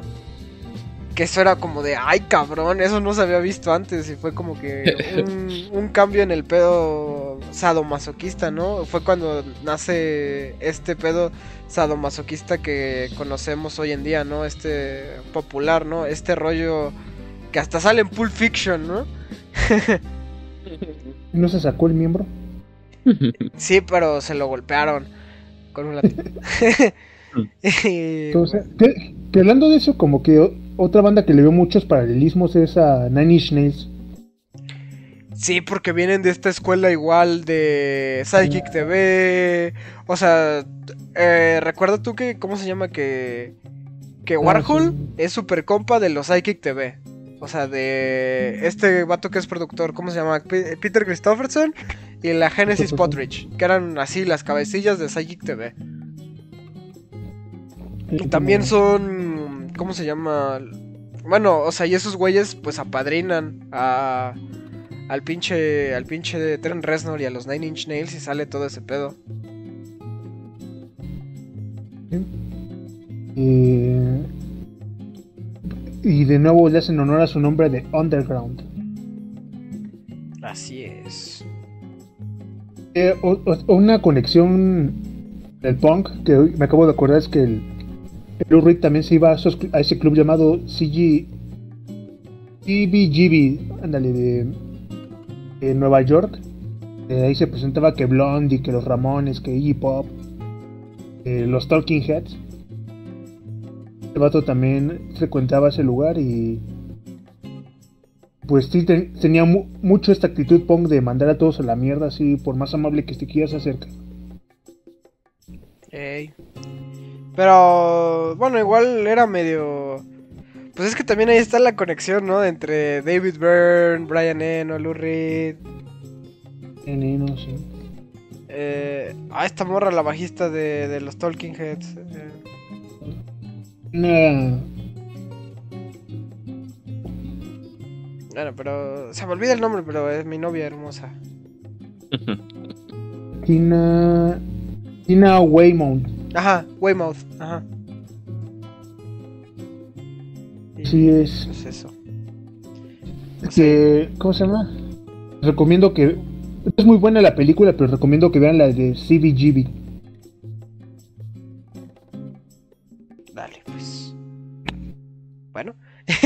Y ahora sí, como, como tal el álbum, algo más que podamos decir antes de... Bueno, es que se supone que ya nos estamos adentrando, ¿no? Pero pues la primera rola de este es eh, la favorita de muchos. De hecho es de las más populares de este grupo. Es Sunday Morning, o sea, mañana de domingo. Y pues no sé si tengan algo que opinar como tal. Que está rola. bien bien chill esa canción. Como dijo Roberto, a mí también me gustaba ponerla para salirme en la bicicleta los domingos. Eh, como que de nuevo, como estos vatos eran demasiado, eran unos buenazos, supieron cómo lograron que la voz de la Nico sea como una especie de armonización para que rompiera con ese sonido tan tranquilo. Es que yo creo, es que creo que la Nico es francesa y por eso tenía como que la voz así, Es alemana. hermana. Ah, pues peor. Sí. Todos hablan como señor en ese país. Dude. Una canción relajante, Ujú, fin de ujú. cuentas. Yo sí, yo sí diría que si te, si les llama mucho la atención, empiecen con esa. Es decir, em, y es la primera del álbum, ¿no? Y la escuchas y es la- a mí me enganchó luego, luego. Y ya las demás es como que un bonus extra, o sea, porque todo el álbum es muy bueno. Pero sí, sí creo que es la más amigable del primer disco. Ya, ya cuando vas, por ejemplo... ah, Ya cuando va a acabar. con... No, no, ya cuando vas con eh, la de las fiestas del mañana, ya no te saca de pedo escuchar heroína o, o las siguientes, ¿no? Que siguen. Entonces sí, sí. Empiecen con domingo de mañana o mañana. Un domingo en la mañana yo, yo le diría así. Yo le digo mañana de domingo, pero está bien. ¿Y a ti, Eh, Sebas, te, te gusta o no te gusta? Eh. No lo he escuchado, la verdad. Nah, Este. no, sí, sí, me gusta, me gusta, me parece bien. O sea, este álbum. Los puedo escuchar varias rolas como por separado, pero ya completo. eh, como que me altero, me pongo bien loco. Me pasa, me pasa mucho con la música de ¿no? esta, como de esta época, ¿no? Como con los Talking Heads y su primer álbum. Y estos güeyes también es como de, ah, se, mi cerebro se pone, se buguea cuando escucho mucho estas rolas. ¿Por las, por las distorsiones o por qué, hermano? Sí, por las distorsiones, por ese pedo que te digo de que eh, mucho de- es de experimentar de la misma, la misma nota, ¿no? Ujú. O bueno, la nota, esta, ¿cómo, cómo era? Eh, eh, una nota, varias notas sostenidas mientras jugaban a afinarlas. Sí, en varias es como que "Ey, esto ya me está empezando a cansar. Mi, mi oído no llega a esos niveles de melómano, lo siento. Yo, yo soy fan de Maluma.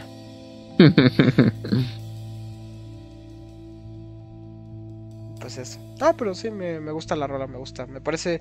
eh, o sea, no por nada es de las más populares, ¿no? Es- es- está muy chida. No. ¿Y, y de ustedes cuál es su, su rola favorita de este álbum? ¿Cuál es, ¿Con cuál recomendarían empezarle a la raza? Pues La que, la que sigue me gusta mucho, la de Waiting for a Man. ¿Es, es, la, es, es tu, tu elección, tu opción?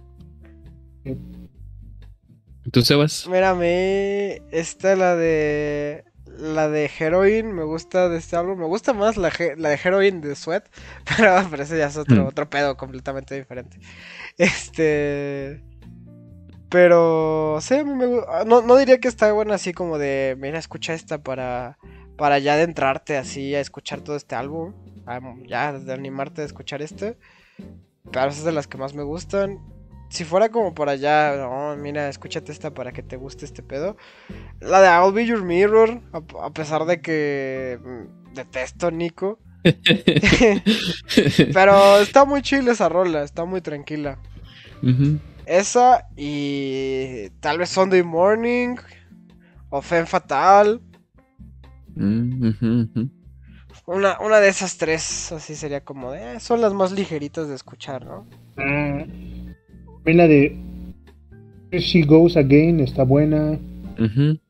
La de Run, Run, Run también. Ah, sí, muy ronca yo, creo que no es mi favorita, pero yo creo que es la mejor. O sea, o sea, la, la que sí sería el- la número uno de toda esta banda sería la de Venus in Fur. ¿Tú crees? Mm, no sé. Se me hace- ¿De la banda como cosa. tal? Se me hace otro es otra. Es como una experiencia musical que es ofrecida a tus oídos. ¿Sí? ¿Puta? Ah, no es. Eh, Ah, chosta. ¿Sí? No, pero... Eh, fíjate que es de las que menos me gusta. Pero igual es porque yo soy antimelómano, no sé, güey. O sea, yo, yo- yo sí entiendo el, el- como que el concepto, pero igual no, no, no diría que sea la mejor. No es mi favorita. Ajá, a mí tampoco. Ni diría que es la mejor. Yo siempre voy a creer que la mejor es la de rock and roll, güey. Porque pues es suena muy, o sea, es muy Velvet Underground. Tal vez es demasiado alegre en comparación de eh, el primer álbum, pero siento que es como, no sé, lo mejor logrado de esos güeyes. Y pues ya. Este, ¿Y, cuál es el cuál es el patito fue para ustedes de este disco? Yo en lo personal me quedo con el del ángel. Yo digo que no, sí, sí, sí, sí. Fue, fue la única que como que me, deson- me desentonó, ¿no? Ya fue de que, ah, es un disco tan chido y de repente escuchar eso, fui como que, "Ugh", un parón en seco. Pues Estas últimas dos, la de Black Angel Dead Song y Drop Song, ni siquiera me acordaba que existieran y eso que escucho muy seguido este álbum. Así que yo creo que esas dos. Europson yo la más que nada la identifico por escuchar que se escucha platos rotos en el en, en- en la canción, ¿no? Pero Europa son yo siento que es muy olvidable porque bueno, no no no es que conozca mucho de música, pero son de esos esas canciones al final donde tocan, no sé, nada más es pura instrumental. Sí tiene unas que otros versos, pero la mayoría es instrumental si mal no recuerdo. Y yo digo que por eso es es la olvidable. Es como de relleno para que completaran Ujú. el álbum. Sí, sí, sí. Bueno, Ah, pues más que como de relleno, también. yo creo que bajo este contexto es como de, bueno, vamos a experimentar grabando cómo se rompen unos pinches platos. y, yo- yo- cuando lo escuché dije, ah, chis, se cayó algo en la casa, pero no, se fue el álbum. Oh, ¿sabes qué? Qué bueno que me recuerdas esta rola, porque Lou Reed venía de... y John Cale, no me acuerdo, uno de los dos, venían de una escuela, güey. O como, como una escuela terapéutica, un pedo así. Donde hacía, rompían cosas. De hecho, creo que fue, no me acuerdo si fue uno de los de estos dos cabrones. eh, durante esas sesi- de esas sesiones antes de formar la banda como tal, destrozaron un piano con un hacha. Ah, no, ya me acordé, fueron los dos, creo que fueron los dos. Porque, ah, ya, ya recordé, eh, estos cabrones se fueron a vivir junto con otro güey a un departamento en una calle en Nueva York, donde la que los rentaba pues era muy buena onda y les hacía, como era, como comentaba Bad Boy, este era como un, un lugar de puros artistas, ¿no? Entonces lo que hacía la dueña de estos departamentos es que hacía como reuniones juntadas para que estos cabrones pues convivieran entre ellos. Y entre de esos descubrieron como este pedo eh, artístico de como de un tipo de clase eh, escuela terapéutica, no recuerdo bien ese pedo. Pero ahí me parece que fue Lou Reed que rompió rompió un pinche piano con un hacha y ese fue como el show. O sea, hicieron un show así que era así como súper vanguardista para estos cabrones y todos así, ay no, qué cabrón. Y se escuchaba cómo iban rompiendo desde adentro el pinche piano y se escuchaba cómo era la cómo se rompían la- bueno, cómo se destrozaban las notas y todo el pedo. Este y pues el caso es que espantaron a, la dueña de los departamentos. bueno, dice eso la historia, ¿no? Que la espantaron y pues ya al final invitaron unos tragos y ya como que se, se, se contentaron, ¿no? Pero, pero pues sí. Eh, de ahí viene esa influencia para esta rola de European Son, de El Hijo Europeo. Y... O- Ojalá, vi- ojalá vivir en un lugar así. Sí, ¿verdad? De hecho, en la CDMX hay un lugar donde que sí es terapéutico como tal, donde pagas para ir a romper cosas.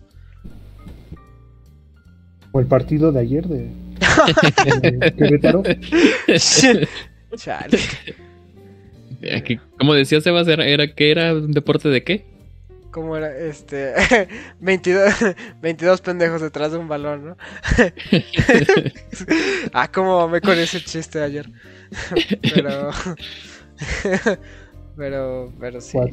Este, ¿Y, y- y qué tal tú, Sebas? ¿Cuál es tu petito feo del, de este disco, de este álbum? Ay, pues yo creo que corta bien feo desde antes. No sé. Cuate. No tenés un fan. Desde There She Goes Again.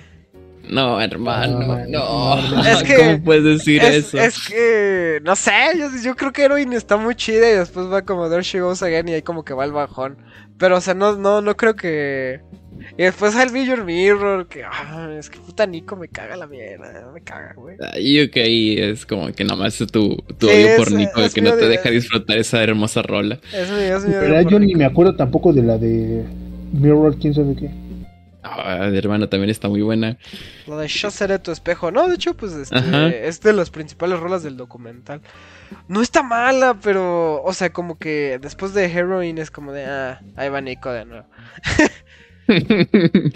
y no, pues también creo que la, ah, la canción de del Ángel Negro, ¿cómo es? The Black Angel's Death Song, la canción de la muerte del Ángel Negro, esa, esa sí ya es como de, ya, esto ya, ya dijo, ya, aquí ya, ya valió madre, ¿no?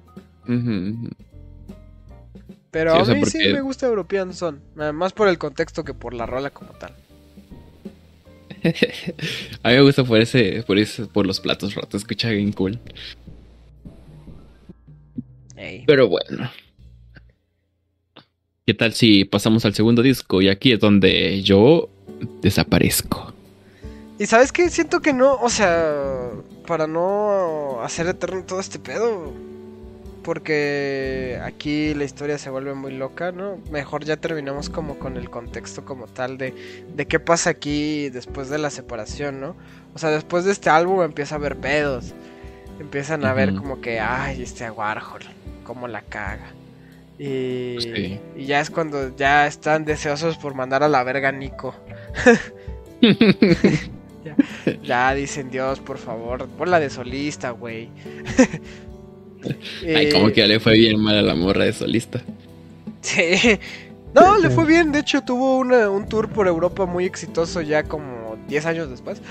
Pero, este, pero se murió. Después de ese tour se tomó un descanso y le, dio un paro, le dio un paro cardíaco andando en bicicleta y se murió. De hecho, fue en España. Eh, Habrá- ¿Qué, qué cosa turbia habrá visto allá? no, pues, según la historia esa, la morra andaba en bicicleta y, y tuvo un accidente y en el accidente le dio un paro cardíaco y se murió. Y después, este, a un- después una, una feminista mató a Warhol a tiros. No, pero no lo mató. Nada, no lo, nada más lo balació. Pero. Sí, No, es no- que no- no lo mató, lo, lo dejó en, for- en vegetal, en estado vegetal. Ni le pasó nada, pero no, entonces también fue como. "Ah, esta vieja tiene su movimiento de matar a todos los hombres y la voy a meter a mi casa, ¿qué podría salir mal? Se, se inspiró en Marina Abramovic, de hecho, en su performance. sí. Nah, la verdad. Eso, eso sí lo vi en clase también, pero. A ver, pinche Marina Abramovic y su performance ese de la pistola estuvo bien loco. Hay que hablar de Marina Abramovic. Ay, hay muchos temas interesantes que hablar alrededor de, de este círculo de, de hombres extraños. Eh, de artistas extraños, peculiares, ¿no? Gente que, que fue demasiado. Se tomó muy en serio eso de ser vanguardistas. Pero. Pero pues sí, o sea, ya.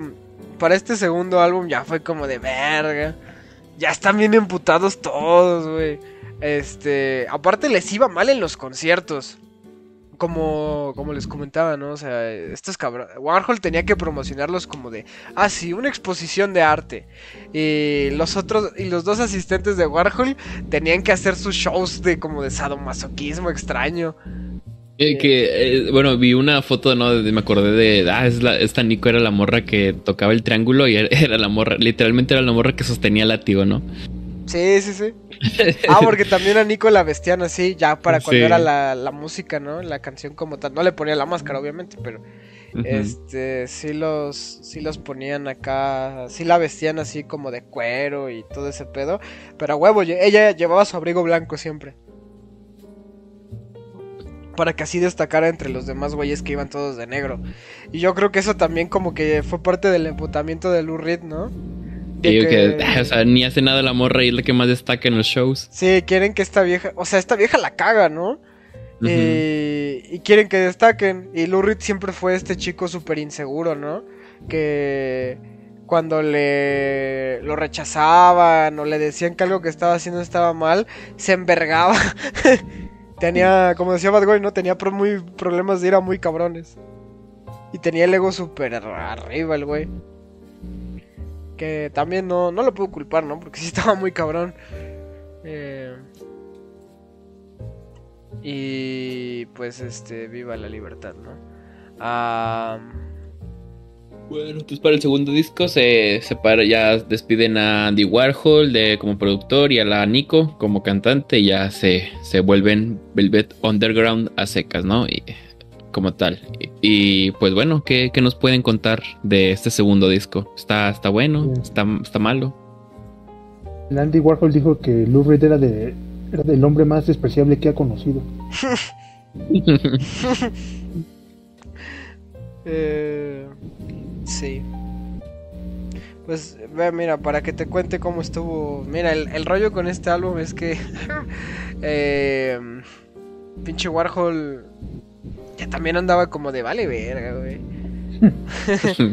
Chale, puta madre, ¿qué estoy haciendo con estos güeyes? y, y pues todos andaban como que, ay, ¿qué hacemos? Y el John Cale ya estaba por irse a la verga, ¿no? Y sale, ¿cómo se llama? Hit. Eh, White Hit. Ah, ¿Tú te acuerdas, pinche bad güey? ¿Cómo se llama? De The White Light. Ajá, Wh- White Light, White Hit, ¿no? Sí, sí. Y pues así, nomás. O sea, ya eh, venían, justo lo estaba escribiendo Lou Reed eh, después de esta gira, una gira que les cagó en California porque to- eh, se toparon con Frank Zappa. Bueno, con la banda de Frank Zappa y con Bob Dylan. Que no sé, no, nunca caché exactamente bien, bien por qué a, a Lou Reed le cagaba tanto Bob Dylan.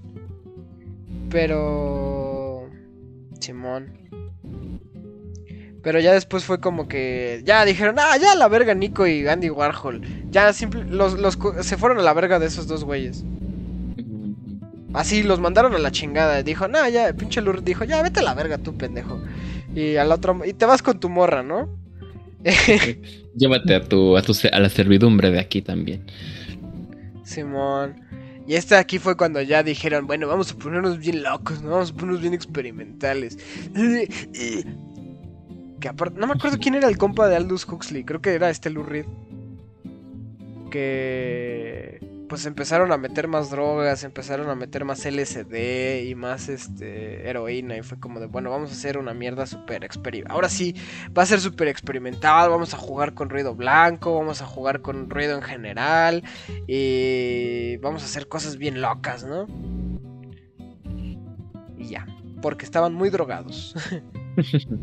Por ejemplo, ya, ya que entramos en este, en este segundo disco, ¿qué, qué, qué saben de, de esta, aparte de la ruptura con este Warhol, qué saben de esta separación entre Cale y Reid? ¿Por qué, ¿Por qué se separaron? No sé si tú te sepas como tal, este... ¿Cómo se llama? Bad Boy. No sé si. Si faltó un ensayo o, o una cosa se desentendió. Se enojó mucho el Lou y ya lo mandó a la, a la mierda. Yo, yo, bueno, eh, lo que yo tengo entendido es que tenían así diferencias creativas esos dos vatos. Y aparte, estaba como había dicho este, creo que Bad Boy, que. Ah, no, como dijo este Seba, ¿no? Que tenían poca audiencia en los shows. Y entonces todo ese, toda esa mezcla fue como que. Yo que hasta le, le- le propusieron, ¿no? Al, al Tucker y al Morrison de que se quedaran con Reed o se quedaran con el. o con Cale, ¿no? Y al final, pues decidieron a, al Reed, ¿no? Y ya. de- se fue el Cale. Triste, llorando. O sea, a mí, a mí sí me gustaba el trabajo que hacía el Cale. Ah, ah, eh, sa- ¿Sabes qué también pasó? Este. Que en este álbum había, había pedos, ¿no? Porque Lou Reed quería hacer las cosas de una forma. Y la forma en la que quería hacerlas involucraba que no, que no participara tanto John Cale. Y John Cale así de, no mames, güey, yo... Pues si yo Voy a ser- normalmente- ahora, ahora yo voy a ser el güey que va a tocar el triángulo. Nah, sí, ¿no? No, pero o sea, por ejemplo, querían. Lou Reed quería tocar el piano, ¿no? Y John Cale era el que, no mames, si yo soy el que toca el piano. Y cuando Lou Reed tocaba el piano, John Cale tenía que tocar el bajo. Y era como de, no mames, pero si en esta rola no hay bajo. Uy, perdón. Eh, pues ese pedo. Mm.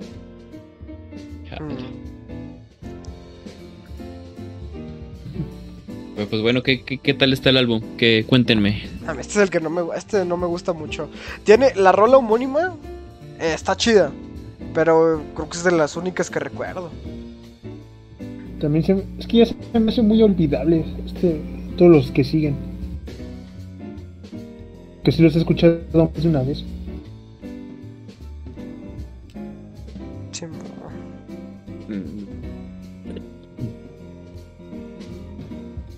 Pues bueno. Igual, Entonces así lo dejamos olvidable. sí, la verdad. Nada más es. Es muy. es más experimental o es o hablan más de drogas. No, es más experimental porque querían replicar más el efecto de, de cuando estaban drogados, pero auditivamente, o sea, querían trasladarlo como tal. Mm, A lo mejor tienes que estar drogado para que te guste. Probablemente. Mm. Y, bueno, y después de ahí, ¿qué, qué disco sigue? Cuéntenme. Sigue el tercero, que es este Loaded, cargado. Load. Ujú. Que pues este es el Que ese es el que te gusta, ¿no? Este es el chido, este para mí es el chido. Que. A la verga. Tengo que checar como tal el álbum. Eh, Ajá, ajá, sí, sí. Que de hecho de aquí se basó el pinche. ¿Cómo se llama? el Grant Morrison para uno de sus personajes de The Doom Patrol, que es Sweet Jane. Bueno, Crazy Jane en Doom Patrol. Sweet Jane, la rola de acá, que es la segunda de este álbum. Y pues sí, no. La de Train Round the Band también me creo que estaba buena. Rock and Roll, yo creo que está muy Rock chida. New Age.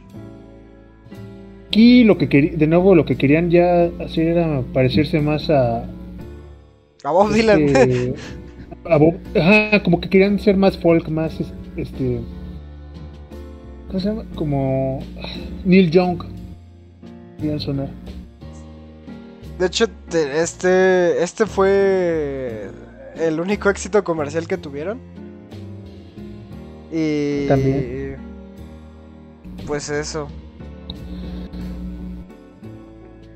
Eh, y ya. Eh, ¿Y cuál, cuál, ya, cuáles son las canciones no, no, no, no chidas, ya que ya nos dijeron las, las que están buenas? Cosas, ay no. ¿Cuáles son las que dices, oh no? Las que comparas igual a las de Nico, ¿no, Sebas? Ah, no, ninguna aquí ya suena Nico porque ya afortunadamente se deshicieron completamente de, de todo lo que Nico les hizo hacer. Pero yo creo que este es como el más así, como ah, el más que dices, ah, bueno, lo volvería a escuchar completo. Eh, tiene, por ejemplo, a mí la que menos me gusta es la de Lonesome Cowboy Bill, la de El Solitario Vaquero Bill. Pero tampoco digo, ah, está de, está de la mierda. Ah, to- el resto del álbum está chido. Y pues ese pedo. ¿Y tú, Pero- cuál, cuál, cuál es tu patito feo? Pues, ninguna. Pero no se me hace muy memorable. De hecho. Perdón, Sebas, ¿qué vas a decir? Ah, no, no, no, iba a decir que de, de hecho para este álbum querían que regresara el John Cale. Así, pero nomás hizo unos demos y dijo, no, yo, yo no vuelvo a trabajar con este güey. Según yo tengo entendido que para este álbum eh, se embarazó la baterista y la, la, la- la corrieron a la porra también, ¿no? Eh... Ah, cabrón. Sí, que, que ¿cómo dice? Que se embarazó la... La que corrieron. Es que corrieron a mucha gente. Ujú. Quién sabe. Sí, pero desde... Pues, sigue. De cierta manera fue, era como que la parte de la banda, ¿no? Que, que gachos, ¿no? Sí, aparte, o sea, eh, la morra hasta cuando hubo la disputa entre Reed y Cale fue como de, nah, yo, tú sí me caes bien, Reed, vamos a trabajar. Que Lou Reed ya se dijo que era también un mierda. Sí, era un hijo de su puta madre. Y pues bueno, algo, algo más que agregar a este tercer álbum, algunos datos curiosillos o algo, ¿no? Sí, sí, sí, sí, que este, en este tercer álbum, eh, bueno, aquí fue cuando ya se volvieron, al, al final del segundo fue cuando Bowie dijo, ah, cabrón, ah, cabrón, estos güeyes están chidos. Pero aquí ya fue cuando de plano Bowie dijo, ay, güey, no manches, esto está muy pasado de verga, güey. Y pues fue de lo que comentaba creo que al principio de, de que hasta hizo un cover de una rola de este álbum. Ya fue cuando empezaron a codearse, ¿no? Todo el pedo. Eh, pero también... ¡Oh! Eh, aquí ya habían firmado con Atlantic Records, güey. Y un pedo que hubo acá fue... ¿Cómo se llama? Que ya no... O sea, les prohibieron hablar de drogas como tal. O sea, toda la discografía dijo... Digo, toda la disquera dijo, no, ya... sin hippies y sin drogas. Esto ya son los setentas. Ya las drogas se quedaron en los sesentas. Ahora vamos a hacer o disco o rock. Así que échenle ganas, bros. Y ya por eso, ya por eso todos al siguiente disco se salieron. Sí. Bueno, entre que los corrió este güey, el, el Lou Reed. Y. Y pues eso. Creo que el, el Morrison es el único güey que. Que no lo corrieron. quedó hasta el final, ¿no? No, no, no, que se salió como solito. Pero se fue a estudiar, dijo, no, ya sabes que esto está de la mierda. Yo creo que mejor regreso a la universidad. Ah, sí. Sí, sí, sí. Ya el, el- ya el cuarto disco, según yo tengo entendido que ya no era lo mismo. Y de hecho, había visto que incluso lo, le habían quitado del, de la discografía oficial, que ya era. que fue tan odiado que todos lo despreciaron que, que no lo toman en cuenta. Ni me acuerdo qué rolas salían en ese. Sí, sí, exacto. O sea, ni siquiera me acuerdo cómo se llama el, el álbum. Era algo como. Como Splash, no sé, una vaina así. ándale. Ah, pero sí, ahí, ahí sí fue donde ya valió. Ya nada más tenían de Velvet Underground, tenían el- solamente el nombre. Ya, ya, no, ya no tenían lo que nos habían acostumbrado antes. De hecho. De- aparte, creo que es el álbum que menos rolas tiene. El cuarto. ¿El álbum? ¿Mm? ¿Cuál álbum? El último, el cuarto. ¿Se llama también Velvet Underground? No, se llama Squeeze, No. creo. Ah, Squeeze. Ah, ya. Yo sí que quiero Splash, una vaina así. Y ahí fue ya cuando. Ya, pues ya, o sea, todos se, se olvidaron. Ya a lo que yo tengo entendido es que después de este álbum ya. Pues cada quien hizo su pedo. Ya. Creo que como en los. Hasta los 90 se volvieron a como a. A, re- a reunir de nuevo. Empezaron a tocar. Y dijeron, no, si. Si hacemos un tour, ¿no? Y si. Este tour sale chido. Si no nos peleamos, pues hacemos un álbum nuevo, ¿no? Regresa, regresa la banda. Y no, que no, que se pelean. Y pues ya ahí quedó nada más el puro tour. O sea, creo que incluso hay unos, unos demos de unas rolas que tenían planeado, pues si volvían, pero hasta ahí quedó. Ya de ahí ya no se volvieron a, a juntar nunca. Sí. Como que su última canción destacable que hicieron era una que se llamaba After Hours. En- que de hecho nada más era la baterista cantándola y con un acompañamiento de guitarra. Como que eso medio salvó la banda que como que a, la a los vatos que iban a esos conciertos se les hacía simpática y ya. De hecho es una canción que creo que ni si creo que hay un video que ni siquiera es cantado por ellos, o sea, le le hicieron un cover, pero por alguna razón en YouTube está como oficial. Se llama After Hours. Eso y cabrían para YouTube en los noventas.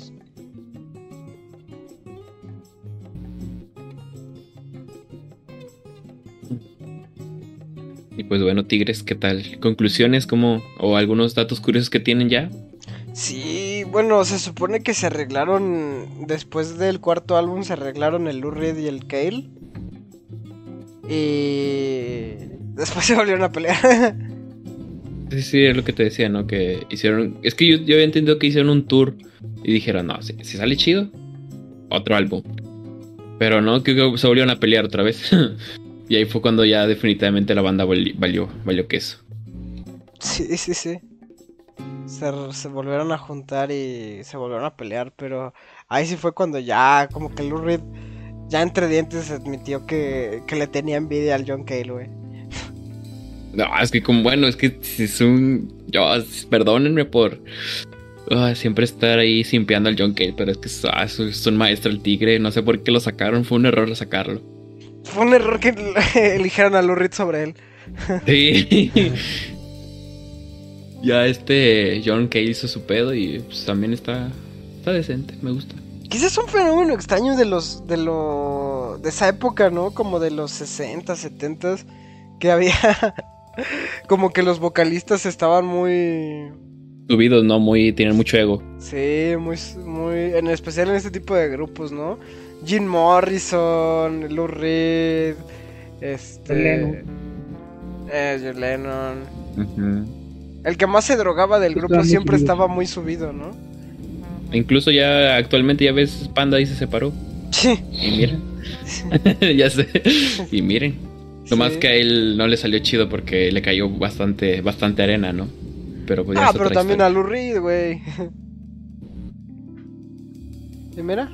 Creo que Lou Reed sí lo rescató esa película de Trainspotting. Más bien ese álbum. El álbum donde, de donde sacaron la rola para la de Trainspotting. Eso y que su propuesta todavía fue muy influyente, te digo, tiene este este disco, no me acuerdo que exactamente la fecha en la que lo sacó, pero se llama Metal Machine Music. Mm. creo que es el primero que sacó, ¿no? No. No, no, no. No, porque si no me equivoco, el primer álbum que saca este güey en solitario es como en el 72, algo así, y ese es del 75. Pero su propuesta estaba estaba chida. Ah, no, mira, eh, lo sacó en el 72. Eh, que se llama Lou Reed. Oh, ve. Y mira, para el tercer, el, su segundo álbum, que es el de donde sale la rola de. Perfect Day, ya se arregla, es cuando se arregla con este John Cale y, y le, echa, le echa la mano con unas rolas. Ahí, y fíjate, el primer álbum de Lou Reed, de Lou Reed, está una rola llamada simplemente Berlín. ¿Eh? ¿Qué hubo? Está el easter egg, ¿no? De todo lo que les dije. Sí, de... El álbum eh, sí me gusta. Mm, no se me hace tan grandioso como lo de como el de Velvet Underground a Nico. O sea, se me hace la verdad más escuchable que lo que salió posteriormente de, de, de Velvet Underground.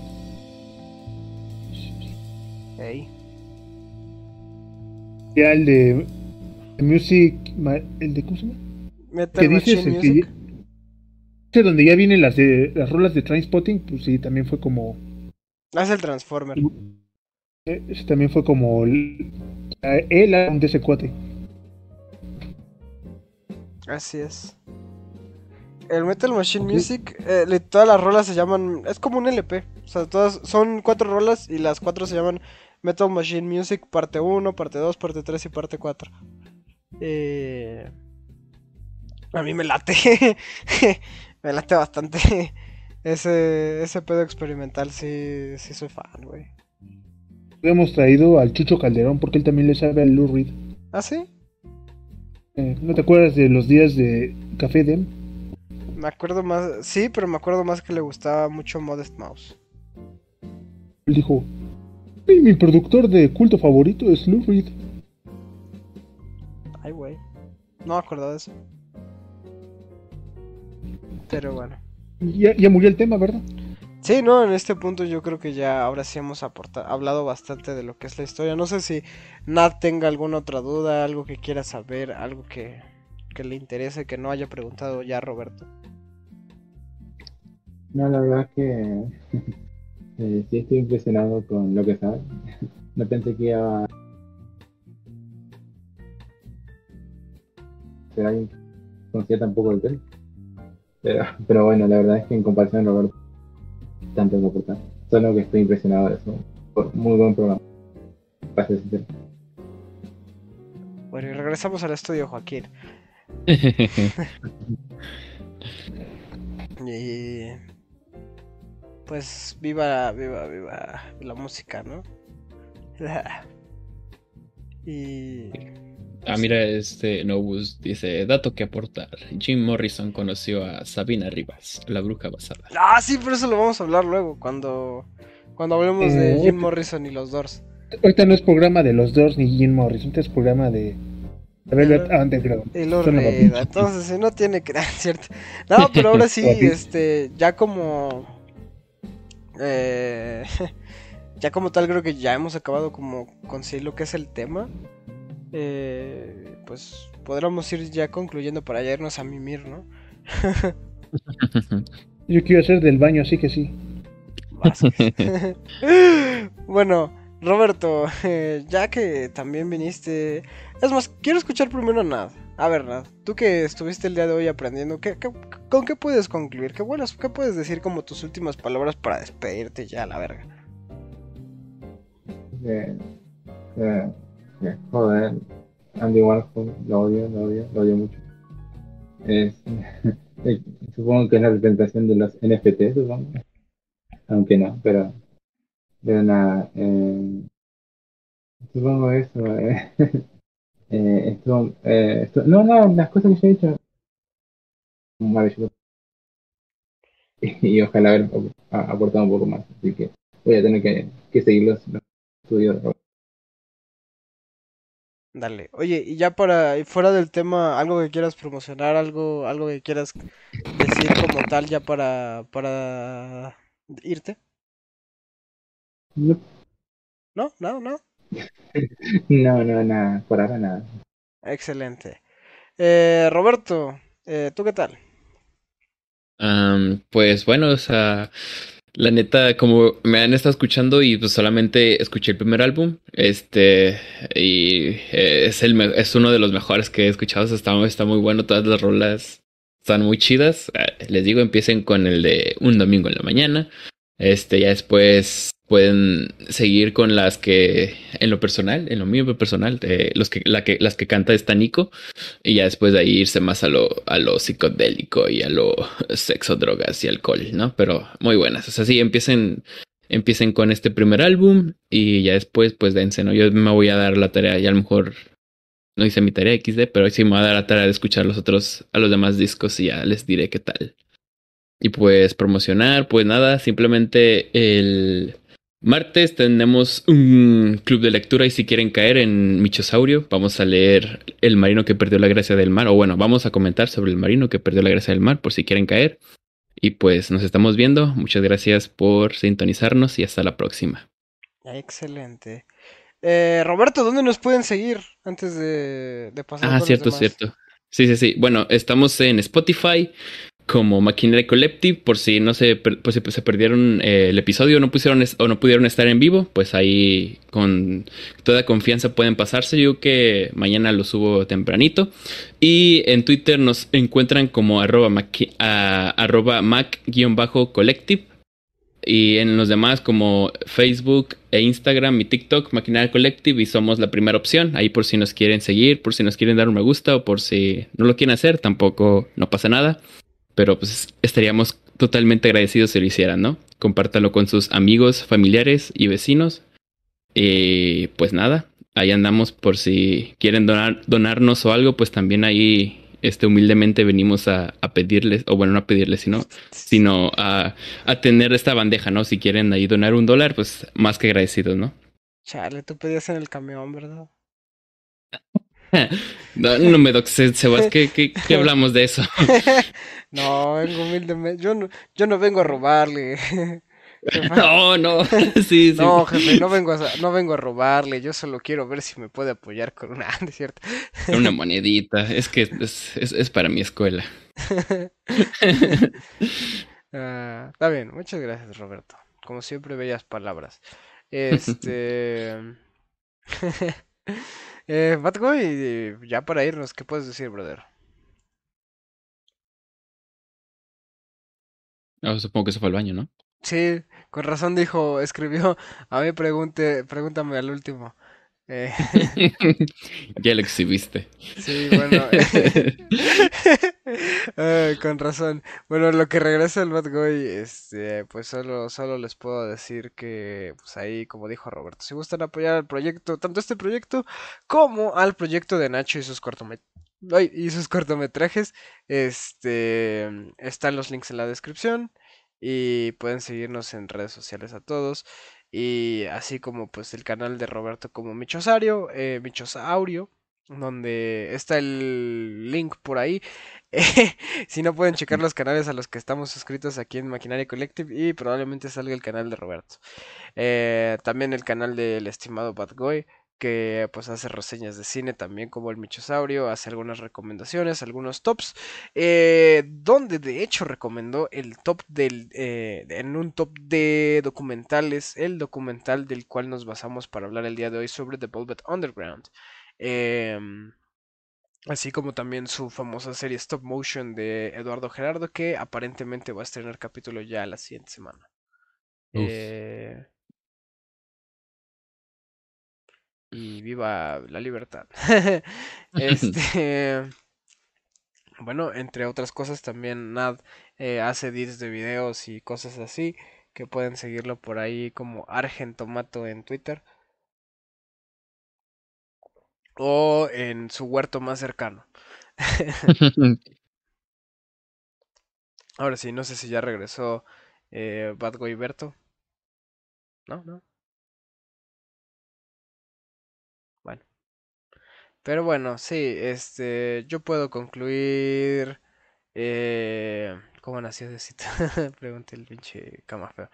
Eh, yo lo único que puedo decir eh, para concluir como tal con el tema es, no manches, pinche... eh, eh, estos grupos que son transgresores, ¿no? Que son como... van muy vanguardistas y todo el pedo, siempre terminan teniendo a...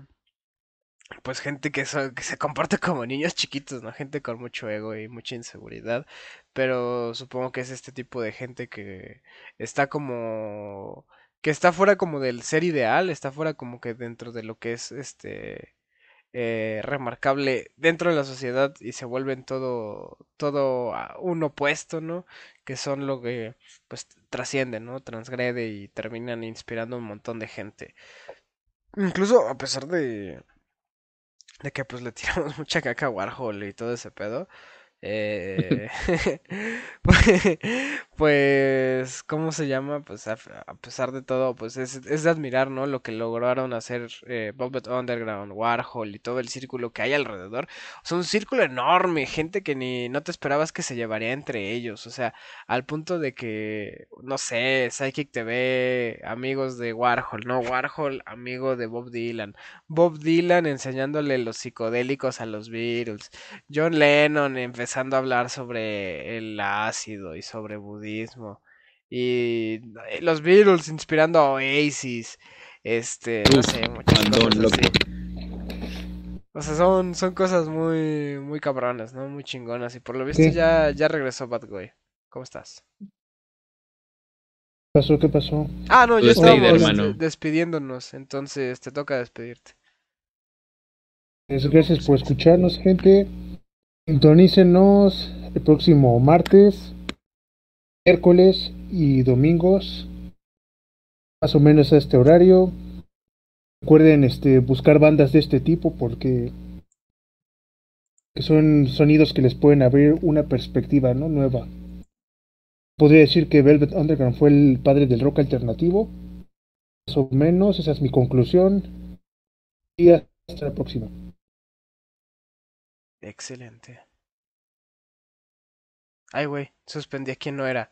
Ah. Eh, lo siento cómodo, no te quería suspender a ti, pero estás escribiendo cosas en el chat que es como de, ay, brother. Que esto, esto no va acá. Qué loco Pero, este... Ah, bueno, ahora sí. Eh, eh, pues ya de- después de haber dado mi conclusión como tal del tema, pues sí, yo recomendaría que sí, escúchense a los Velvet Underground, sobre todo pues el primer álbum y el tercero. El segundo ya más como para el final, el cuarto sí definitivamente no, pero sobre todo escuchar como esta oleada de grupos, ¿no? También David Bowie, Talking Heads, todos estos güeyes y... Y pues nada, porque a pesar de que, o sea, sí se nota como experimental, o sea, no, a día de hoy yo, yo creo que ya no es tan experimental, o sea, sí ha envejecido, más bien su influencia ha sido tanta que ya para estándoles actuales es como de, ah, sí, en los noventas hacían algo similar, ¿no? Pero, pues eso. Y ahora sí que no, no me queda más, nada más que decir que muchas gracias a la gente que estuvo en el en vivo de hoy, ahorita, a la gente que nos va a escuchar las repeticiones tanto aquí como en todas las plataformas que son soporteadas por Anchor como Spotify y que pues, este, hagan cosas chidas, ¿no? Eh, salgan del molde, sean vanguardistas. Júntense con gente extraña también, pero no se peleen, hermanos. Así es, así es. Así de hecho, como si, nosotros. si lo pensamos, eh, el Urrit de acá es. Ah, no es cierto. Ah, no es cierto. No, porque se enojan. Eh, de hecho, Coca es como el tren Reznor de. Ah, bueno. Eh, ahora sí, ya para irnos. Este. Ya bien, bien, pues, pues un gustazo, ¿no? Gracias por ver y gracias por sus donaciones, como ya habíamos mencionado anteriormente. Así que pues no me queda nada más que decirles que eh, báñense con agua tibia todos los días y pues chinguen a su madre. Bola de tontos feos. Jaja.